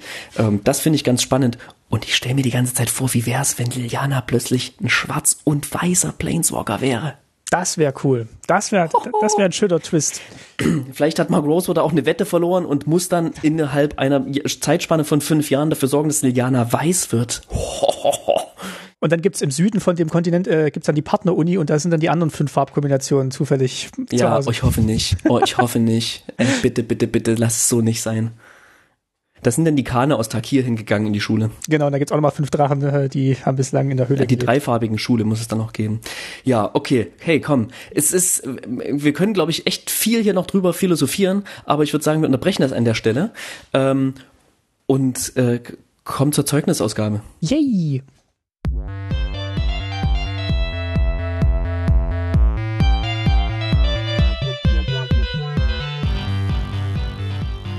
Ja, ist schon die sechste da, Stunde. Da, da, da, da. Dicke, dicke, ging, ging. Ich musste ja tatsächlich bis zur elften in die Schule gehen. Ich hatte sogar mal eine zwölfte Stunde. Da war ich dann 17.30 Uhr durch. Hm, ich, das hatte ich auch mal. Da Geil. war letzten Stunden Physik. Das, das war immer dienstags, das war immer ganz spannend. Danach waren wir nur noch albern. Wirklich, ja. nur noch albern. Das war wirklich lachend auf dem Boden liegen und keiner weiß warum. Äh, und so geht es uns jetzt ähnlich, wenn wir über wenn wir über die ähm, Preise sprechen, die wir für Strixhaven verleihen. Es wird wieder in drei Kategorien Preise geben in sich tatsächlich noch ein bisschen mehr.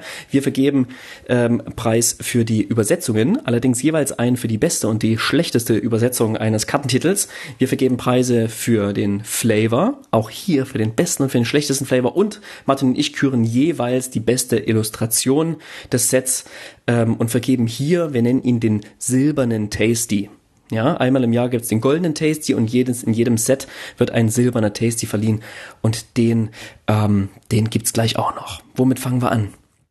Ja, ähm, ich habe mir aufgeschrieben als erstes den Übersetzungswin. Das ist jetzt ähnlich wie beim letzten Gut. Mal. Wir können aber was anderes machen, ja. wenn du sagst. Nö, los geht's. Okay. Mein Übersetzungswin ist eine, eine Karte aus Prismari.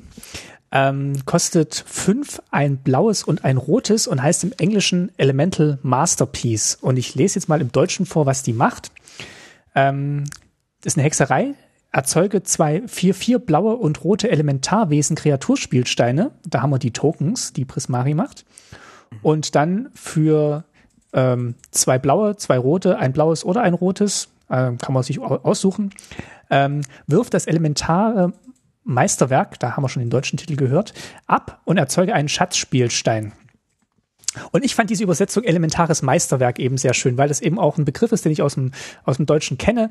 Und äh, ja, war überrascht, dass es im Englischen anscheinend auch ein, ein, ein Ausdruck ist, Elemental Masterpiece. Aber dieses elementare Meisterwerk, also wirklich so, ja, das ist, das ist mein Meisterwerk, mein Meisterstück äh, und das ist grundlegend für meine Arbeit, fand ich, fand ich sehr schön. Und das streicht halt eben auch diesen, ähm, ja, diesen, diesen Anspruch von Prismari raus, die Künstlerfakultät zu sein. Ist auch schön, dass es eine Common ist, ne? Äh, die kostet übrigens sieben Mana, das hat sie noch vergessen zu erwähnen, aber es ist schön, dass es eine Common ist und deswegen auch ein elementares Meisterwerk, so, ne? Etwas, was jedem zugänglich ja, stimmt, sehr schön, ist und ja. sein sollte. Genau. Ähm, cool. Mein Einstieg in unsere Preisverleihung, das elementare Meisterwerk. Was hast du für den Übersetzungswin? Ähm, äh, ganz kurz zwei Sachen zuvor. Und zwar finde ich sehr, sehr geil, dass sie Learn einfach nicht mit Lernen übersetzt haben, mhm. sondern mit Lerne eine Lektion. Und die Karte, der Subtyp der Karte, die man sich reinholt, auch eine Lektion ist. Das finde ich super cool. Das erklärt viel besser. Der Flavor hilft einem hier richtig. Man weiß, was man zu tun hat. Lerne klingt auch irgendwie so wie, na, überlegst dir nochmal so ungefähr. Das fand ich irgendwie doof. Und im Deutschen lerne eine Lektion finde ich richtig, richtig schön. Ne? Dann im, Im Englischen ergibt es irgendwie komisch komische Sätze, ne? Ist zum Beispiel beim Sparring Regimen. When Sparring Regimen enters the battlefield, learn. Also man hat dieses enters the battlefield, ne? Was ja irgendwie auch so ein fast bisschen metaphorisch zu verstehen ist, ne? dann dieses Learn und so weiter. Und im Deutschen klingt das wie so ein richtiger funktionierender Satz. Wenn der Kampftrainingsplan ins Spiel kommt, lerne eine Lektion. Ne, also wenn der Kampf, äh, wenn er, wenn er sozusagen der Kampftrainingsplan ins Spiel, also irgendwie auf den Plan kommt, ne, mhm. ne, auf den Plan gerufen wird, wenn das sozusagen in die Stunde reinkommt, dann lernst du eine Lektion. So, das fand ich erstmal wirklich, wirklich schön und ähm, ergibt inhaltlich, mechanisch und flavormäßig ähm, ganz oft mehr Sinn. Und die Karte, die bei mir gewonnen hat, ist der Traumkauz. Der heißt im Englischen Dreamstrix und ich, genau, liebe einfach ähm, Übersetzungen, die es schaffen, den Rhythmus und, und ähm, ja, in dem Fall ist es Dreams, Tricks, äh, was sehr in die I-Laute reingeht, zu übertragen auf Traum, Kauz, was so in die Au-Laute reingeht, finde ich einfach wirklich, wirklich schön. Ich sag kurz, was die Karte macht. Es ist eine Rare für drei Mana, zwei und ein blaues, eine Kreatur, Vogel, Vogel, Illusion, ähm, fliegt und wenn der Traumkauz das Ziel eines Zauberspruchs wird, opfere ihn. Wenn der Traumkauf stirbt, lerne eine Lektion. 3, 2 ist, ähm, ist die Power Toughness. Also meine, ähm, genau, finde ich gelungenste Übersetzung ist Dreamstrix, der Traumkauz. Sehr schön. Ähm, passt auch zu Strixhaven mit dem mit dem mit dem ja mit dem, oder mit dem Eulenthema Irgendwie ja schon sieht so ein bisschen aus wie das wie das ähm, äh, Strixhaven kleine äh, Set Symbol ne die aus mit den Flügeln die Flügel ausgebreitete der Kauz, dessen Flügel ausgebreitet sind. Kauz ist eh schön. Kauz. Kleiner Uhu, eine kleine Eule ist ein Kauz. Willst du gleich weitermachen mit dem Übersetzungsfail oder willst du was anderes ja. machen? Ich mache sehr, sehr gern weiter mit dem Übersetzungsfail. Der ist, ja, ich fand, die hatten es hier nicht so leicht, ähm, die ÜbersetzerInnen. Denn viele, hier gibt's viele englische Wortspiele, die mh, auf so Wortdoppeldeutigkeiten, die so in der Schule benutzt werden, aber auch irgendwie so auf die Magie passen, genutzt werden. Äh, das krasseste, die krasseste Doppelbedeutung, die möchte ich kurz nennen, das ist der Hall Monitor. Ja, Hall Monitor ist so ein jemand, der aufpasst, der so einen, einen Flur überwacht. Und im Deutschen ist das halt der Hallenwaran. Und ich dachte so ein bisschen, hä? Hä? Hallenwaran, was, erstens, was macht ein Waran in Strixhaven? Also cool, ne, kann irgendwie alles sein, aber ich kam das schon so richtig wie so ein, wie so ein, wie irgendein Wortspiel vor, was nicht übersetzt werden konnte. Und Monitor ist halt einfach ein Wort aus dem Englischen, was übersetzt werden kann, ja, mit so Monitor, ja, also, ne, wo man so reinguckt am Rechner oder halt Überwachungs- oder jemand, der was überwacht, oder halt Waran. Aufpasser oder halt Varan kann mhm. man es auch übersetzen. Also die hatten es wirklich, wirklich nicht leicht und gerade bei Prismari hatte ich das Gefühl, gab es viele solche Anspielungen. Und ähm, gewonnen sozusagen oder verloren, sage ich mal, hat eine Karte bei mir. Ähm, die in, in, in Blau ist und auch aus dem Prismari-Haus, äh, das Wasserzeichen aus dem Prismari-Haus hat. Und es ist die Mehrfachauswahl. Eine wunderschöne Karte, die fast mein Flavor Win geworden wäre. Mehrfachauswahl kostet X und ein blaues, ist eine Hexerei. Ähm, und du kannst quasi mit X je nachdem, wie viel du für X bezahlst, kannst du eine andere, äh, eine andere Funktion dieser Karte, einen anderen Effekt dieser Karte ausführen. Ne? Also wenn X gleich 1 ist, passiert was, wenn X gleich 2 ist, passiert was, 3 und 4. Ähm, fand ich ganz schön. Erkläre ich jetzt nicht weiter, die, die ist wieder so eine Karte mit neun Zeilen Text. Ähm, und die heißt halt im Englischen Multiple Choice. Und Multiple Choice ist halt so ein eingedeutschter Begriff, ähm, den ich jetzt auch nicht besser übersetzen könnte, aber irgendwie fand ich es, war so eine Karte, wo, mich, wo es mich so richtig enttäuscht hat, die Übersetzung. Ich dachte, ah ja, Multiple Choice, klar, sie können es irgendwie nicht übersetzen, aber es ist für mich Sinnbild dessen, was auch so schwierig war an Übersetzungen in diesem Spiel und äh, wäre eine Karte, die ich vielleicht eher im Englischen spielen würde, weil mir selber Multiple Choice leicht über die Lippen geht und ich genauer weiß, was damit gemeint ist als Mehrfachauswahl, weil ich kann ja nur ein was auswählen von dieser Karte und nicht mehrere Dinge. So, ne? Weil Stimmt. ich dann irgendwie, wenn es im Deutschen übersetzt ist, dann so wortwörtlich nehme. Ankreuztest ja, wäre was Die Mehrfachauswahl, ne? Multiple Choice, der Ankreuztest, ja. ja, mach du bitte weiter. Ich habe auch einen Flavor Fail, der aus dem Schulbereich kommt. Ähm, und zwar habe ich die Karte rausgesucht, ähm, Snow Day. Äh, vier und zwei blaue für einen Spontanzauber. Mm, mhm. Der sagt, tappe bis zu zwei Kreaturen deiner Wahl. Sie enttappen nicht während des nächsten Endsegments ihres Beherrschers. Ziehe zwei Karten und wirf dann eine Karte ab. Äh, Flavortext ist noch elementare Manifestation für Fortgeschrittene fällt aus, bis alle Studenten aufgetaut sind. Äh, mit ein Aushang im Prismari Wohnheim. Und ähm, Auch ein bisschen witzig. Heißt im Englischen eben Snow Day. Und ich weiß nicht, wie es bei euch he heißt, ähm, wenn, wenn, wenn ihr Skifahren gegangen seid oder rodeln. Bei uns hieß es auf jeden Fall nicht verschneiter Tag, ähm, wie die Karte im Deutschen heißt. Und ich, ich glaube einfach, das hätte einfach Schneetag heißen sollen, weil der Snow Day ist dann eben der Tag, wo, wo Schnee gefallen ist, wo eben die Schule ausfällt. Und ähm, das wird im Deutschen nicht mit verschneiter Tag benannt. Ähm, bei uns gab es den Begriff kältefrei. Sowas, sowas hätte ich eher erwartet. Ne, ich, ne, hitzefrei kennt ja jeder und Schneefrei. ich komme ja aus dem Erzbergsvorland und da war tatsächlich, wenn zu viel Schnee gefallen ist, hat das komplette Verkehrssystem wie überall auch lahmgelegt und dann sind die Busse zum Teil die Berge nicht mehr hochgekommen und so weiter. Und dann konnte man eben zu Hause bleiben, dann gab's kältefrei, nannte sich das dann. So was, so ist es ja ein bisschen gemeint, nur ist es halt Magic-mäßig übertrieben worden, indem die StudentInnen gleich alle eingefroren sind. Genau, also verschneiter Tag klingt so ein bisschen idyllisch für das, was es eigentlich ist. Also schneefrei ist natürlich dann, da kommen die Massen von Schnee runter und alles friert ein und äh, ja, ist ein schöner verschneiter Tag und so. Ähm, und das war mein Übersetzungsfail. Na, dann machen wir doch gleich mit den Fails weiter. Ähm, und zwar mit den Flavor Fails, weil du es gerade angesprochen hattest. Genau, bei den Flavor Fails habe ich eine Karte rausgesucht, die eine Lektion ist. Äh, kostet sieben farblose Mana. Also eine farblose Karte. Beliebige. Beliebige Mana. Ähm, stimmt, farblos wäre dieses, äh, ja, diese, mhm. dieses. Winding. Ja, genau. Wie heißt äh, Karo. Raute. Karo, mit Karo, Karo spielen wir nicht. Karo. Spielen Stellen. ähm, genau, diese Karte mit sieben beliebigen farbigen Mana heißt im Englischen Mascot Exhibition und im Deutschen heißt sie Maskottchenschau. Und was sie macht ist, sie erzeugt einen 2-1 weißen und schwarzen Tintling-Kreaturenspielstein also das Maskottchen von Silberkiel mit Flugfähigkeit, einen 3-2 roten und weißen Geist-Kreaturspielstein, also das Maskottchen von Kuntort, und einen 4-4 blauen roten Elementarwesen, äh, blauen und roten Elementarwesen-Kreaturspielstein, also das Maskottchen von Prismari. Jetzt frage ich mich, wo sind die anderen zwei? Also wenn das eine Maskottchenschau ist, und wo ist das Maskottchen von Quantrix? Ja, irgendjemand muss ja zugucken, ne? Und wo ist das Maskottchen von Blütenberg? Also für eine Maskottchenschau ähm, ist es einfach nicht vollständig. Das ist, ähm, ja, das ist so ein bisschen mein. Ist auch eine seltsame Lektion, ehrlich gesagt. Ja, ist eine seltsame Lektion. Dafür, dass sie einfach zeigen. Hm. Ja, hier die drei, die haben wir, die, die können wir euch zeigen. Die anderen, weiß ich nicht. Hat, hat, hat der Hund gefressen, Hausaufgaben nicht ja, die gemacht. Die üben halt noch. Die üben noch. Die üben noch. Ja, also fand ich ein bisschen, fand ich ein bisschen schade. Ich hätte schön gefunden, also dafür, dass es eine Mythic ist, hätte ich auch erwartet, dass, ähm, dass da jetzt wirklich alle fünf Maskottchen einmal zusammen beschworen werden. Hätte ich auch schön gefunden. Ja. Genau, mein Flavor Fail. Wäre zu teuer geworden. Die, die Maskottchenschau. Was ist bei dir? Es ist auch eine Lektion.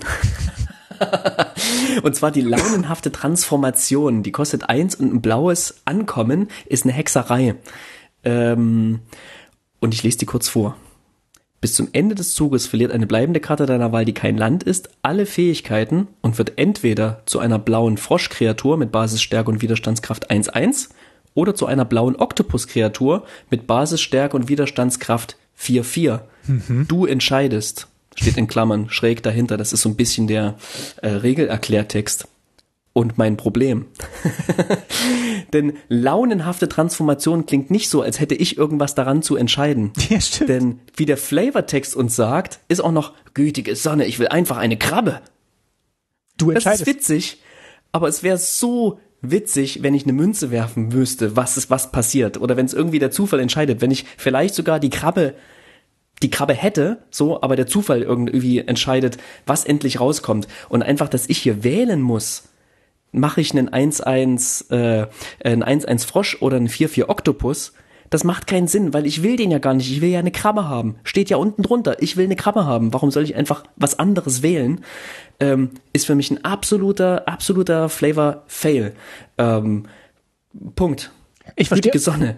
Ich will einfach eine Krabbe. Ich verstehe nicht, warum der Frosch in einem Käfig sitzt, in einem Vogelkäfig. Ja, weil er einen Vogel haben will in der Illustration. Das ist, macht alles ja, voll er will eine Krabbe. Also wenn er, wenn, er, wenn, wenn er eine Krabbe haben will, wird er sich auch kein Käfig hinstellen. Du ja. hast absolut recht. Und es macht von und hinten alles keinen Sinn. Und so wie er guckt, so gucke ich auch.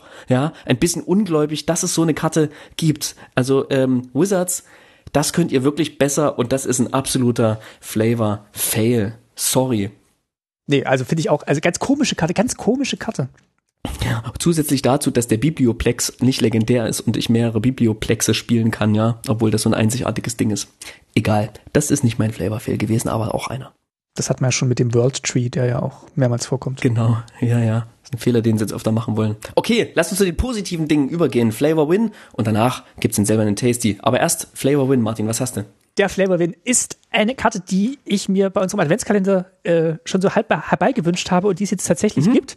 Wenn du dich erinnerst, ich ah. hatte diese Karte mit der langen Heimreise, wo eine Karte ja. ins Exil geschickt wird, ähm, wenn sie nach Weihnachten zu Hause geht und dann kommt sie zurück und hat einen plus eins plus eins Counter, ist also hat es ein bisschen zugelegt und so. Ja, ähm, richtig, genau. Diese Karte gibt es jetzt mit dem offiziellen äh, Flavor, wie ich ihn beschrieben habe, und nennt sich hier Ende des Semesters. Ist ein Spontanzauber, kostet drei und ein weißes. Ähm, ist äh, legendär. Äh, wie sagt man, selten. Ähm, und macht folgendes. Schicke eine beliebige Anzahl an Kreaturen und oder Planeswalkern deiner Wahl, die du kontrollierst, ins Exil. Bringe sie zu Beginn des nächsten Endsegmentes unter der Kontrolle ihres Besitzers ins Spiel zurück. Jede davon kommt mit einer zusätzlichen plus 1 plus 1 Marke ins Spiel, falls es eine Kreatur ist, beziehungsweise mit einer zusätzlichen Loyalitätsmarke, falls es ein Planeswalker ist. Wunderschön dargestellt, was die großen Ferien sind oder Spring Break wahrscheinlich, wie es in dem College ähm, im College Setting sein müsste. Aber sag das nicht so entnervt. Aber ganz toll. Die die Schüler gehen gehen in die Ferien, gehen ins Exil, beliebige Anzahl, also alle gehen in die Ferien und kommen zurück und ähm, ja, haben plus eins plus eins machen, also sind erfahrener geworden, vielleicht haben sie was gelernt, vielleicht äh, haben sie auch ein bisschen gefeiert. Sind sie auch gewachsen und größer sind, geworden? Genau. Und ähm, sind wieder guten Mutes und frisch gestärkt, kommen sie äh, ins neue Semester zurück. Also ganz, ganz toll. Ähm, Finde ich, finde ich eine schöne, schöne Metapher. Und ähm, ja, meine, meine Weihnachtskarte endlich als äh, offizielle Karte nochmal wiedergekommen. Sehr schön. Mein Flavor Win ist ähm, das Strixhaven Stadion. Oh, oh, Das Strixhaven Stadium. Einfach weil es in sich so eine schöne kleine Geschichte erzählt und ein Minigame macht. Und was wäre besser geeignet für eine Karte ein Minigame zu machen als ein Stadion, in dem ein kleines Spiel gespielt wird? Ähm, kostet drei Mana, ist ein Artefakt, äh, rare. Und macht folgendes Tab, erzeuge ein farbloses Mana, lege eine Punktemarke auf das Strixhaven Stadion. Mhm, eine Punktemarke muss ich auf das Strixhaven-Stadion legen. Ich habe also einen Punkt bekommen. Immer wenn dir eine Kreatur Kampfschaden zufügt, entferne eine Punktemarke vom eine Punktemarke vom Strixhaven-Stadion. Oh, ne, wenn der mir Schaden zufügt, uh, na, deren Punkt muss ich einen Punkt abgeben. Mist. Uh. Und immer wenn eine Kreatur, die ich kontrolliere, einem Gegner Schaden zufügt, lege eine Punktemarke auf das Strixhaven-Stadion. Ha! Wenn ich dann, ne, da drüben mhm. dir Schaden mache, dann krieg ich einen Punkt. Und äh, falls danach zehn oder mehr Punktemarken äh, auf ihm liegen, entferne alle und jener Spieler verliert die Partie. Cool, witzig, sehr, sehr schön. Habe ich, kannte ich noch gar nicht tatsächlich. Habe ich mir nicht so genau angeguckt, als dass ich dieses Minigame entdeckt hätte. Ja, ganz, ganz cool. Muss ich äh, unserem Boris Basti in der, in der Playgroup danken, dass er mich auch nochmal direkt darauf hingewiesen hat, auf diese Karte. Ähm, die ist echt witzig, ne? Also kann man sagen, über diesen ähm, Squidditch-Abklatsch oder was auch immer man sich vorstellt, Sport ist, ist ein wichtiges Element in Colleges, in Amerika sowieso, äh, sei es nun Basketball oder Football oder Baseball oder eben das, was, wie heißt das Spiel eigentlich, was die hier spielen, Strixhaven? Magierturm, Magierturm oder Magieturm. Magieturm. Weil das Maskottchen Stimmt, sitzt oben weil auf, auf, den Turm. Türmen ist ja. das Maskottchen oder, das ist nicht, nee, ist nicht das Maskottchen, ist irgendein Artefakt, oder? Nee, es ist das Was man Maskottchen. sich dann, ach, es ist das Maskottchen, okay. Ich, egal. Also es so ne, man muss es sich so. ergattern und man muss es auf die andere Seite bringen. Also wirklich Capture the Flag, so dass man es leicht versteht. Ähm, ich find's ganz schön hier, ne? Das macht zwar, das erzählt zwar ein bisschen von der Geschichte her was, was anderes als du musst was holen und auf deine Seite bringen, sozusagen, im Sinne von, ne, du musst dir in, in, eine bleibende Karte, die beim Gegner, bei der Gegnerin ist, irgendwie nehmen und auf deine Seite bringen und, sondern hier wird eher so ein, ja, klassisches Punktespiel erzählt. Aber es ist irgendwie so ein schönes Spiel in sich. Es passt super gut zu dieser, zu dieser Karte. Es, es bläst auch damit irgendwie dieses ganze Spiel nicht viel größer auf, sondern vereint ganz, ganz viel auf dieser Karte, auf einer Karte. Ähm, ist, ein, ist ein schönes, spannendes Artefakt mit einer ähm, interessanten nicht Win-Con, sondern Lose-Con für den Gegner. Also man kann hier irgendwie ganz schön einzelne, einzelne SpielerInnen rauskicken, was mich auch dann ein bisschen gewillt macht, das, das äh, Ding einfach mal in mein Atraxa-Deck reinzupacken. Also mit, ähm, mit ähm, in meinem Wucherung-Deck quasi reinzubauen. Das finde ich irgendwie ganz schön und ähm, ja, deswegen ist das mein Flavor-Win. Ist aber, musst du Punkte sammeln für jeden Gegner, ne? Jener Spieler, nee. jener Spieler verliert die Partie? Ähm, das ist nur ich, äh, quasi der letzte Hit, den ich bei irgendjemandem Ah, mache. okay, verstehe. der bestimmt, welchen Spieler ich auswählen kann. Wie das allerdings ist, wenn ich quasi mehrere Spieler gleichzeitig treffe und dann die Stimmt, quasi die die notwendigen Marken, die, die notwendigen Marken zusammenlegen, um, ich glaube, ich muss mich, muss ich, falls er nach 10 oder mehr Punktemarken auf ihm liegen, entferne alle und jeder Spieler, Achso, dann, nee, also du musst 10 pro Spieler ausgeben, äh, um ihn aus dem Spiel zu nehmen. Du kannst nicht, wenn 10 drauf ich liegen, drei vermute angreifen. mal, dass ich mir dann einen Spieler ähm, auswählen kann in dem okay. Fall, ne? Witzig. Ja, kannst du, kannst du hochwuchern bis auf 20 und dann kannst du zwei rausnehmen. Hm. Muss ich nur einen zwei, zwei noch Schaden zufügen. Irgendwie cool. Mag ich die Karte. Schönes kleines Minigame. Irgendwie auch eine nette Bedrohung. Macht bestimmt was Nettes, wenn es im Spiel ist, weil sobald ich die spiele, sind alle im Game. Und es ist eine interessante Art und Weise, ein Subgame zu machen. Gut, schön. Dann kommen wir jetzt zur letzten Disziplin, dem silbernen Tasty für die beste Nice. Illustration aus unserer Sicht. Und bevor wir die verleihen, müssen wir noch kurz über was sprechen, Martin. Ich ahne schon. Wir haben noch gar nicht über das Mystical Archive gesprochen. Ja, Das Mystical Archive ist quasi die Showcase, der Showcase Frame, wenn du so willst. Es gibt keine Showcase-Karten in diesem Set, aber es gibt das Mystical Archive. Das heißt, random in Brewster reingestreut oder in welchem Seltenheitsverhältnis, das weiß ich jetzt nicht genau, aber hin und wieder kann man eine Karte aus dem Mystical Archive ziehen.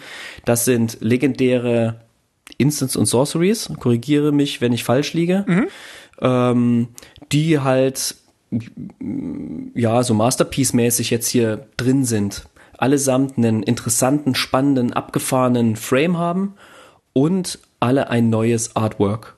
Und in den japanischen Boostern, und nur dort, da gibt's sie nochmal mit einem alternativen Artwork, nämlich mit ähm, ja, Japan- Kunst. traditionell aussehenden japanischen Gemälden. Das Boah, hätte, sind die geil. die hätte ich So, gern. die sind erstmal, ich weiß nicht, ich will da- darüber gar nicht so lange reden, weil ich finde die einfach geil. Wie, wie findest du die? Ich finde die super. Also die, die japanische Ver Version hätte ich sofort gern genommen.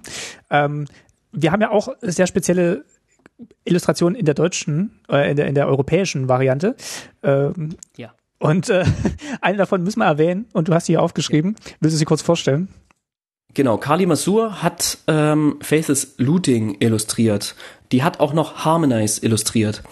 Und äh, die hat einen eigenwilligen Stil. Die malt nämlich sowohl fotorealistisch als auch ähm, ja, große, einfarbige grafische Flächen. Und das beides zusammen sorgt halt für einen extremen, extreme Kontraste im Bild. Sehr, sehr starke Farben verwendet sie und sicherlich ein sehr eigenwilliger Stil, der womöglich keine normale, in einem normal ge- gedruckten äh, Set, eine, eine Magic-Karte aus einem normal gedruckten Set ähm, bebildern würde. Aber für dieses Mystical Archive, da hat man sich eben abgefahrene IllustratorInnen gesucht ähm, und hat ganz, ganz, ganz, ganz großartige Illustrationen anfertigen lassen. Und um eine ihrer Illustrationen gab es einen Aufschrei in der Community, den ich so noch nicht gehört habe es gab diverse Probleme tatsächlich, ne? Also es gab irgendwie einen äh, jemand, der kopiert hat, eine Fanart kopiert hat und so mhm. und so weiter. Darauf will ich jetzt gar nicht eingehen, sondern ich will wirklich über diese Karte sprechen, denn hier scheiden sich die Geister. Ihr habt sie mit Sicherheit gesehen. Wenn nicht, zeigen wir sie euch als Kapitelbild und und verlinken sie euch wie auch immer. Ähm, und ähm, auf der Seite, auf der Twitter-Seite von Kali Masur, da seht ihr auch nochmal ein hochauflösendes Bild davon, Full Art quasi, denn hinter der Textbox geht das Gemälde noch weiter. Und ähm, Martin, wie findest du die Karte? Die Illustration?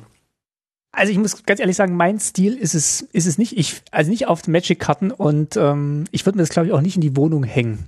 Ich finde es interessant, ich finde es mutig, dass das gemacht wurde. Ich kann das auch wertschätzen. Ich finde es nur nicht, also mir, mir gefällt es tatsächlich nicht. Ich, ich finde die Technik interessant, ich finde es spannend, dass das so collagenartig gemacht wurde. Ähm, es, wie gesagt, ich, ich kann es künstlerisch wertschätzen. Es ist bloß nichts, was mir gefällt.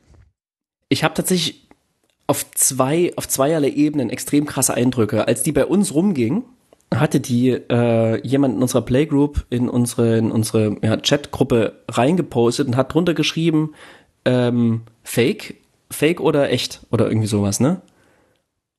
Und ich habe die Karte angeguckt und ich musste wirklich kurz drüber nachdenken. Mhm. Und da dachte ich, wow, das hatte ich noch nie bei einer Magic-Karte, ja, dass der Stil so anders war ähm, und so herausgestochen hat, dass ich das nicht einordnen konnte. Dann habe ich mir die genau angeschaut. Das war schon mal geil, dass eine Illustration mich dazu zwingt, sie genau anzuschauen. Habe gemerkt, warte mal, hier geht was ab, was auf den ersten Blick vielleicht scheiße aussieht.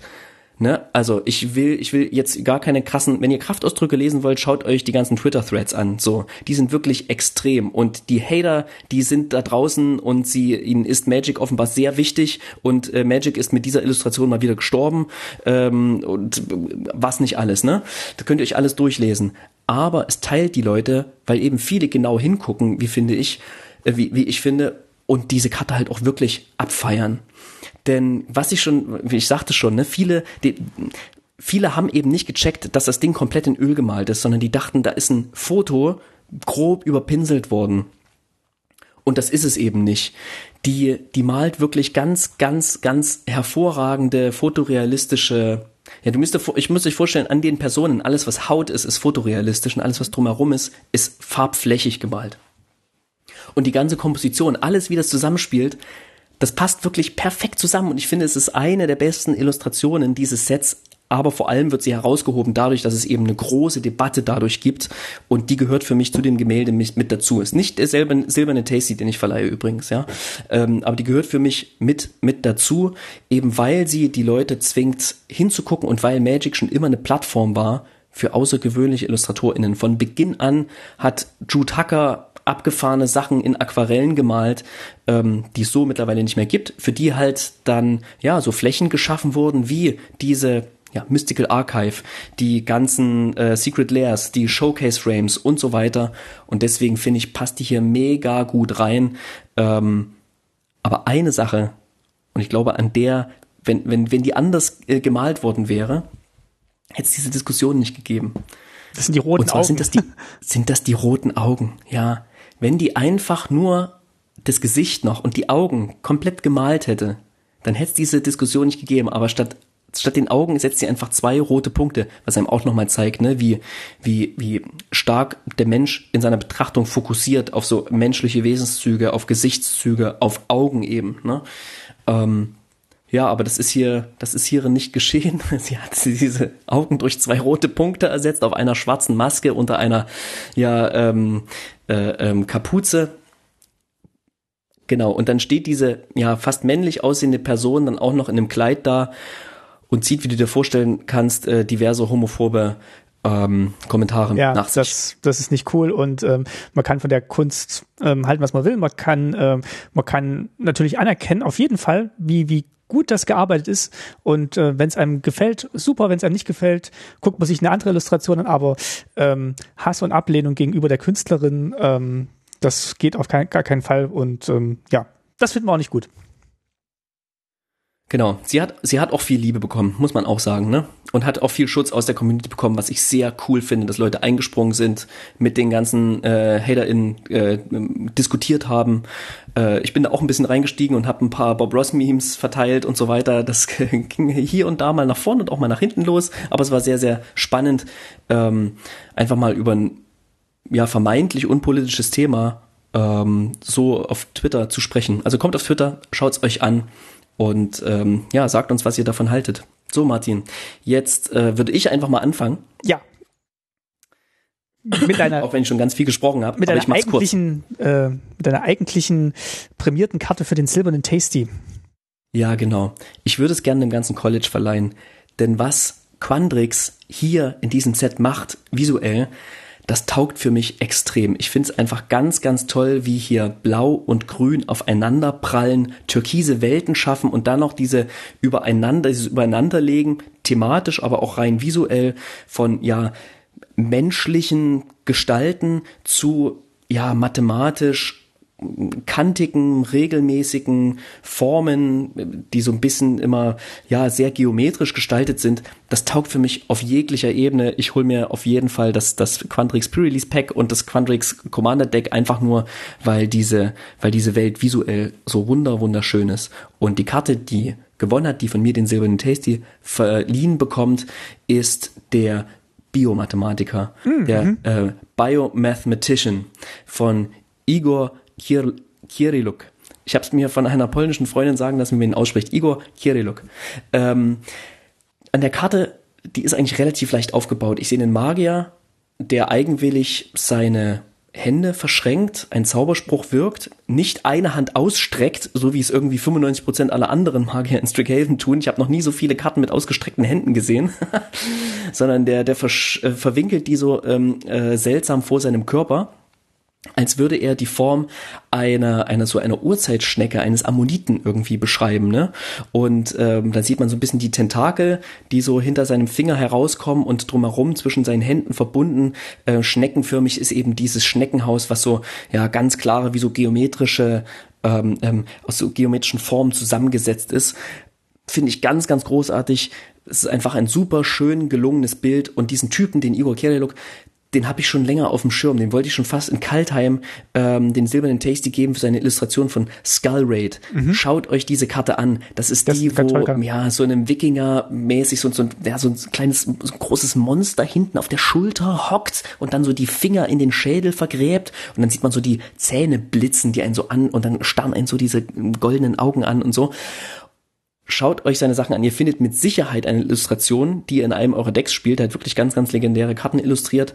Und ähm, ich war sehr überrascht, als ich seinen Namen gelesen habe, nachdem ich die Illustration gesehen hatte. Und die ist mir nach dem mehrfachen Durchgehen von all diesen Illustrationen, auch von den Illustrationen vom, ähm, von dem Mystical Archive, immer wieder vor Augen gekommen. Auch diese anderen Quandrix-Sachen. Ähm, wunderschön. Und von mir gibt's hier für den silbernen Tasty coole Auswahl, finde ich, ähm, finde ich schön. Also mir gefällt das auch. Also die Skyrate-Karte fand ich auch ganz toll, hatte ich auch schon in der engeren Auswahl. Und ähm, ja, auf die Biomathematiker bin ich nicht gekommen. Ich habe eine andere Karte rausgesucht. Ähm, ich gebe dir aber recht, es waren wieder ganz viele tolle Illustrationen in dem Set. Ich hätte fast auch wieder was von, ähm, von Wiley Beckert ähm, nominiert. Ähm, mhm, ganz, mhm. ganz toll. Also kommt für mich fast ran an Seth McKinnon, wobei der natürlich für uns immer auf einer ganz anderen Stufe steht. Aber ihr Stil gefällt mir wirklich sehr gut. Hab mich aber für eine andere Karte entschieden. Und ähm, ich verleihe den silbernen Tasty äh, Miranda Meeks für ihre Illustration von Fraktur oder Fracture. Das ist ein Spontanzauber, ein weißes, ein schwarzes. Zerstöre ein Artefakt, eine Verzauberung und einen Planeswalker deiner Wahl. Also vielleicht auch gar keine schlechte Karte zum Spielen, aber auch eine wunderschöne Karte, um sie sich anzugucken. Ähm, wie der Name Fraktur schon sagt, sieht man hier äh, etwas Zerbrochenes und zwar Glas, Spiegel zerbricht und man sieht auf den einzelnen Scherben ähm, ein weibliches Gesicht in ganz verschiedenen emotionalen Zuständen, also von Wut bis Trauer, ähm, äh, Freude und Erschrecken äh, ist alles dabei und es zeigt ganz, ganz toll, ähm, diese verschiedenen Gemütszustände. Äh, Miranda Meeks hat es auf diesen einzelnen Scherben ganz toll illustriert. Sie ist noch nicht so lange dabei als Illustratorin. Ihre erste Illustration kennst du wahrscheinlich auch, äh, war aus Throne of Eldraine, die nächtlichen Plünderer. Das waren diese Meervolkräuberinnen tatsächlich, äh, die im Nebel da mit dem Netz durch das Moor warten. Und hat äh, im letzten Set die Kümmerkrone gemacht und die schwelgende Patrizierin, wenn dir die noch was sagt, diese schwarz-weiße Karte, die aussieht wie eine rote Karte, durch diesen blutroten ja, Hintergrund. Uh, ja. Geil, stimmt, so eine Orsov-Karte, die aber halt so fast aus, also so krass rot gestaltet ist. Stimmt, geil. Genau. Und äh, ich habe ein bisschen nachgelesen, sie versucht halt in ihrer, in ihrer Kunst ähm, Schönheit mit Dunkelheit oder ähm, zu verbinden und das alles so ein bisschen zusammenzubringen. Also auch diese verschiedenen Enden, die wir bei, bei den einzelnen Colleges hatten, finden sich in ihrer Art wieder und sie versucht auch hauptsächlich ähm, starke Frauen ins Bild zu rücken. Und das hat man eben bei den nächtlichen Plünderinnen gesehen, bei der schwelgenden Patrizierinnen. Und ich finde jetzt hier auch bei Fraktur, ähm, finde ich auch ihre, ja, ihre weiblichen Darstellungen, äh, weiblichen Darstellungen von Figuren ganz, ganz toll.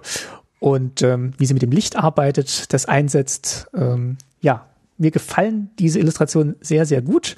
Und deswegen geht mein äh, Silberne Tasty an Miranda Meeks für Fraktur.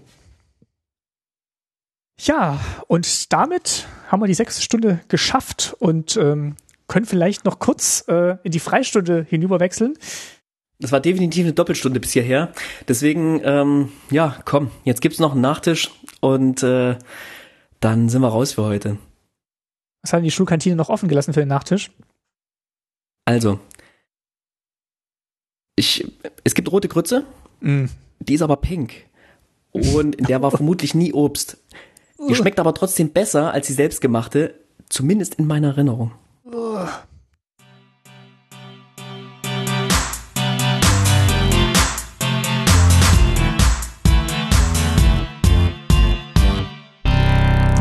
Pulver noch so im Mund hängen bleibt und Kennst du das noch? Mit so Grieß gemacht, ja, glaube ich, manchmal. Ja.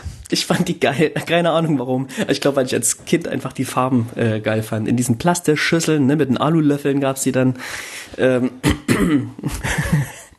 es gibt einen kleinen Nachtisch, buchstäblich.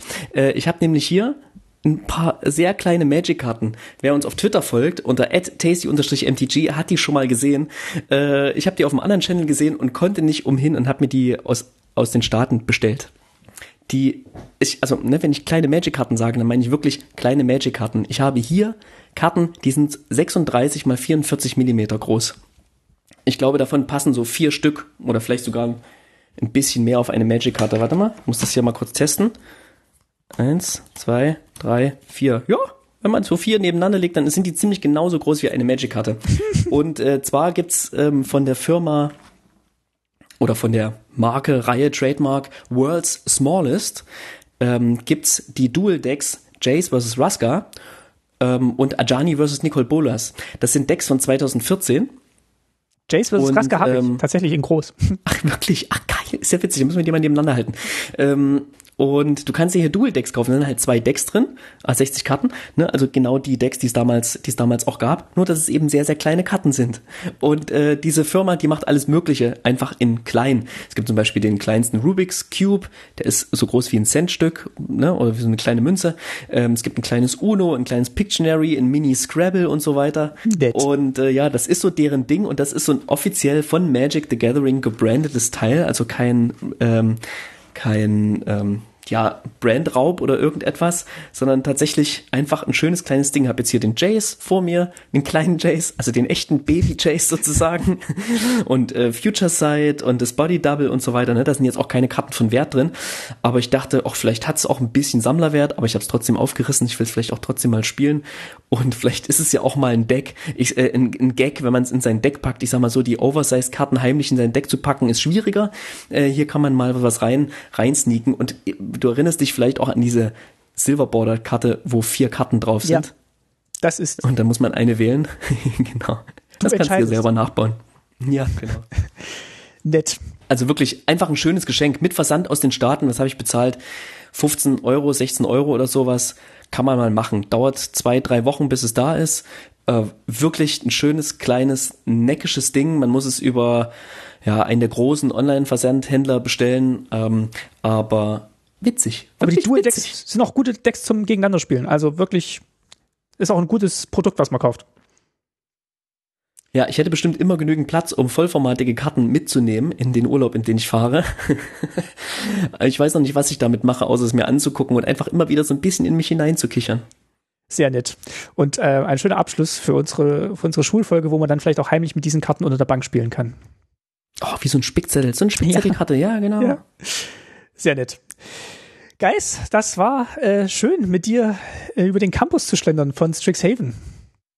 Ja, mein äh, Kopf ist voll. Ich habe das Gefühl, genug gelernt zu haben.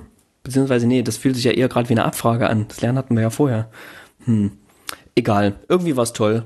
Irgendwie ist es schön. Irgendwie mag ich die Schulwelt. Ich hätte es gar nicht gedacht. Irgendwie hat sich meine Skepsis ähm, nicht bestätigt, was schön ist. Und ich bin sehr gespannt, ob sich so gut spielen wird, wie es sich gerade anfühlt. Genau. Und äh, ich freue mich auch, wenn wir jetzt die nächsten Wochen Pre-Release spielen können oder auf Arena das ganze Set spielen können. Und äh, schreibt uns gerne, wie euch die Folge gefallen hat, was ihr von der Lore haltet, was ihr von der Welt haltet, was eure schönste Illustration ist, was euer Flavor-Fail ist, an tasty-mtg auf Twitter oder als Kommentar auf unserer Website www.tastymtg.de. Und dann hören wir uns nächstes Mal wieder zur nächsten leckeren Folge, würde ich sagen. Genau. Sagt uns, ob ihr mehr von der Lore hören wollt. Es war heute ein bisschen ausführlicher, ne? Aber äh, wenn euch das taugt, hinterlasst uns einen Kommentar. Wir freuen uns auf jeden Fall über jeden, der uns schreibt. Auch Kommentare auf Spotify, iTunes und welchem Podcast-Format äh, ihr auch immer, welches Podcast-Format ihr auch immer nutzt, um uns zu hören. Genau, schreibt uns, wo ihr es geschrieben habt. Helft uns damit Ähm, dann viel Spaß beim Auspacken, viel Spaß beim Booster öffnen und ähm, Strixhaven spielen. Ich kicher noch ein bisschen in mich hinein. Hier, guck mal, die kleine gut. Tschüss, Martin. Ciao. Ciao. Hier, der kleine Phantasmelbär. Hier, Bärchen.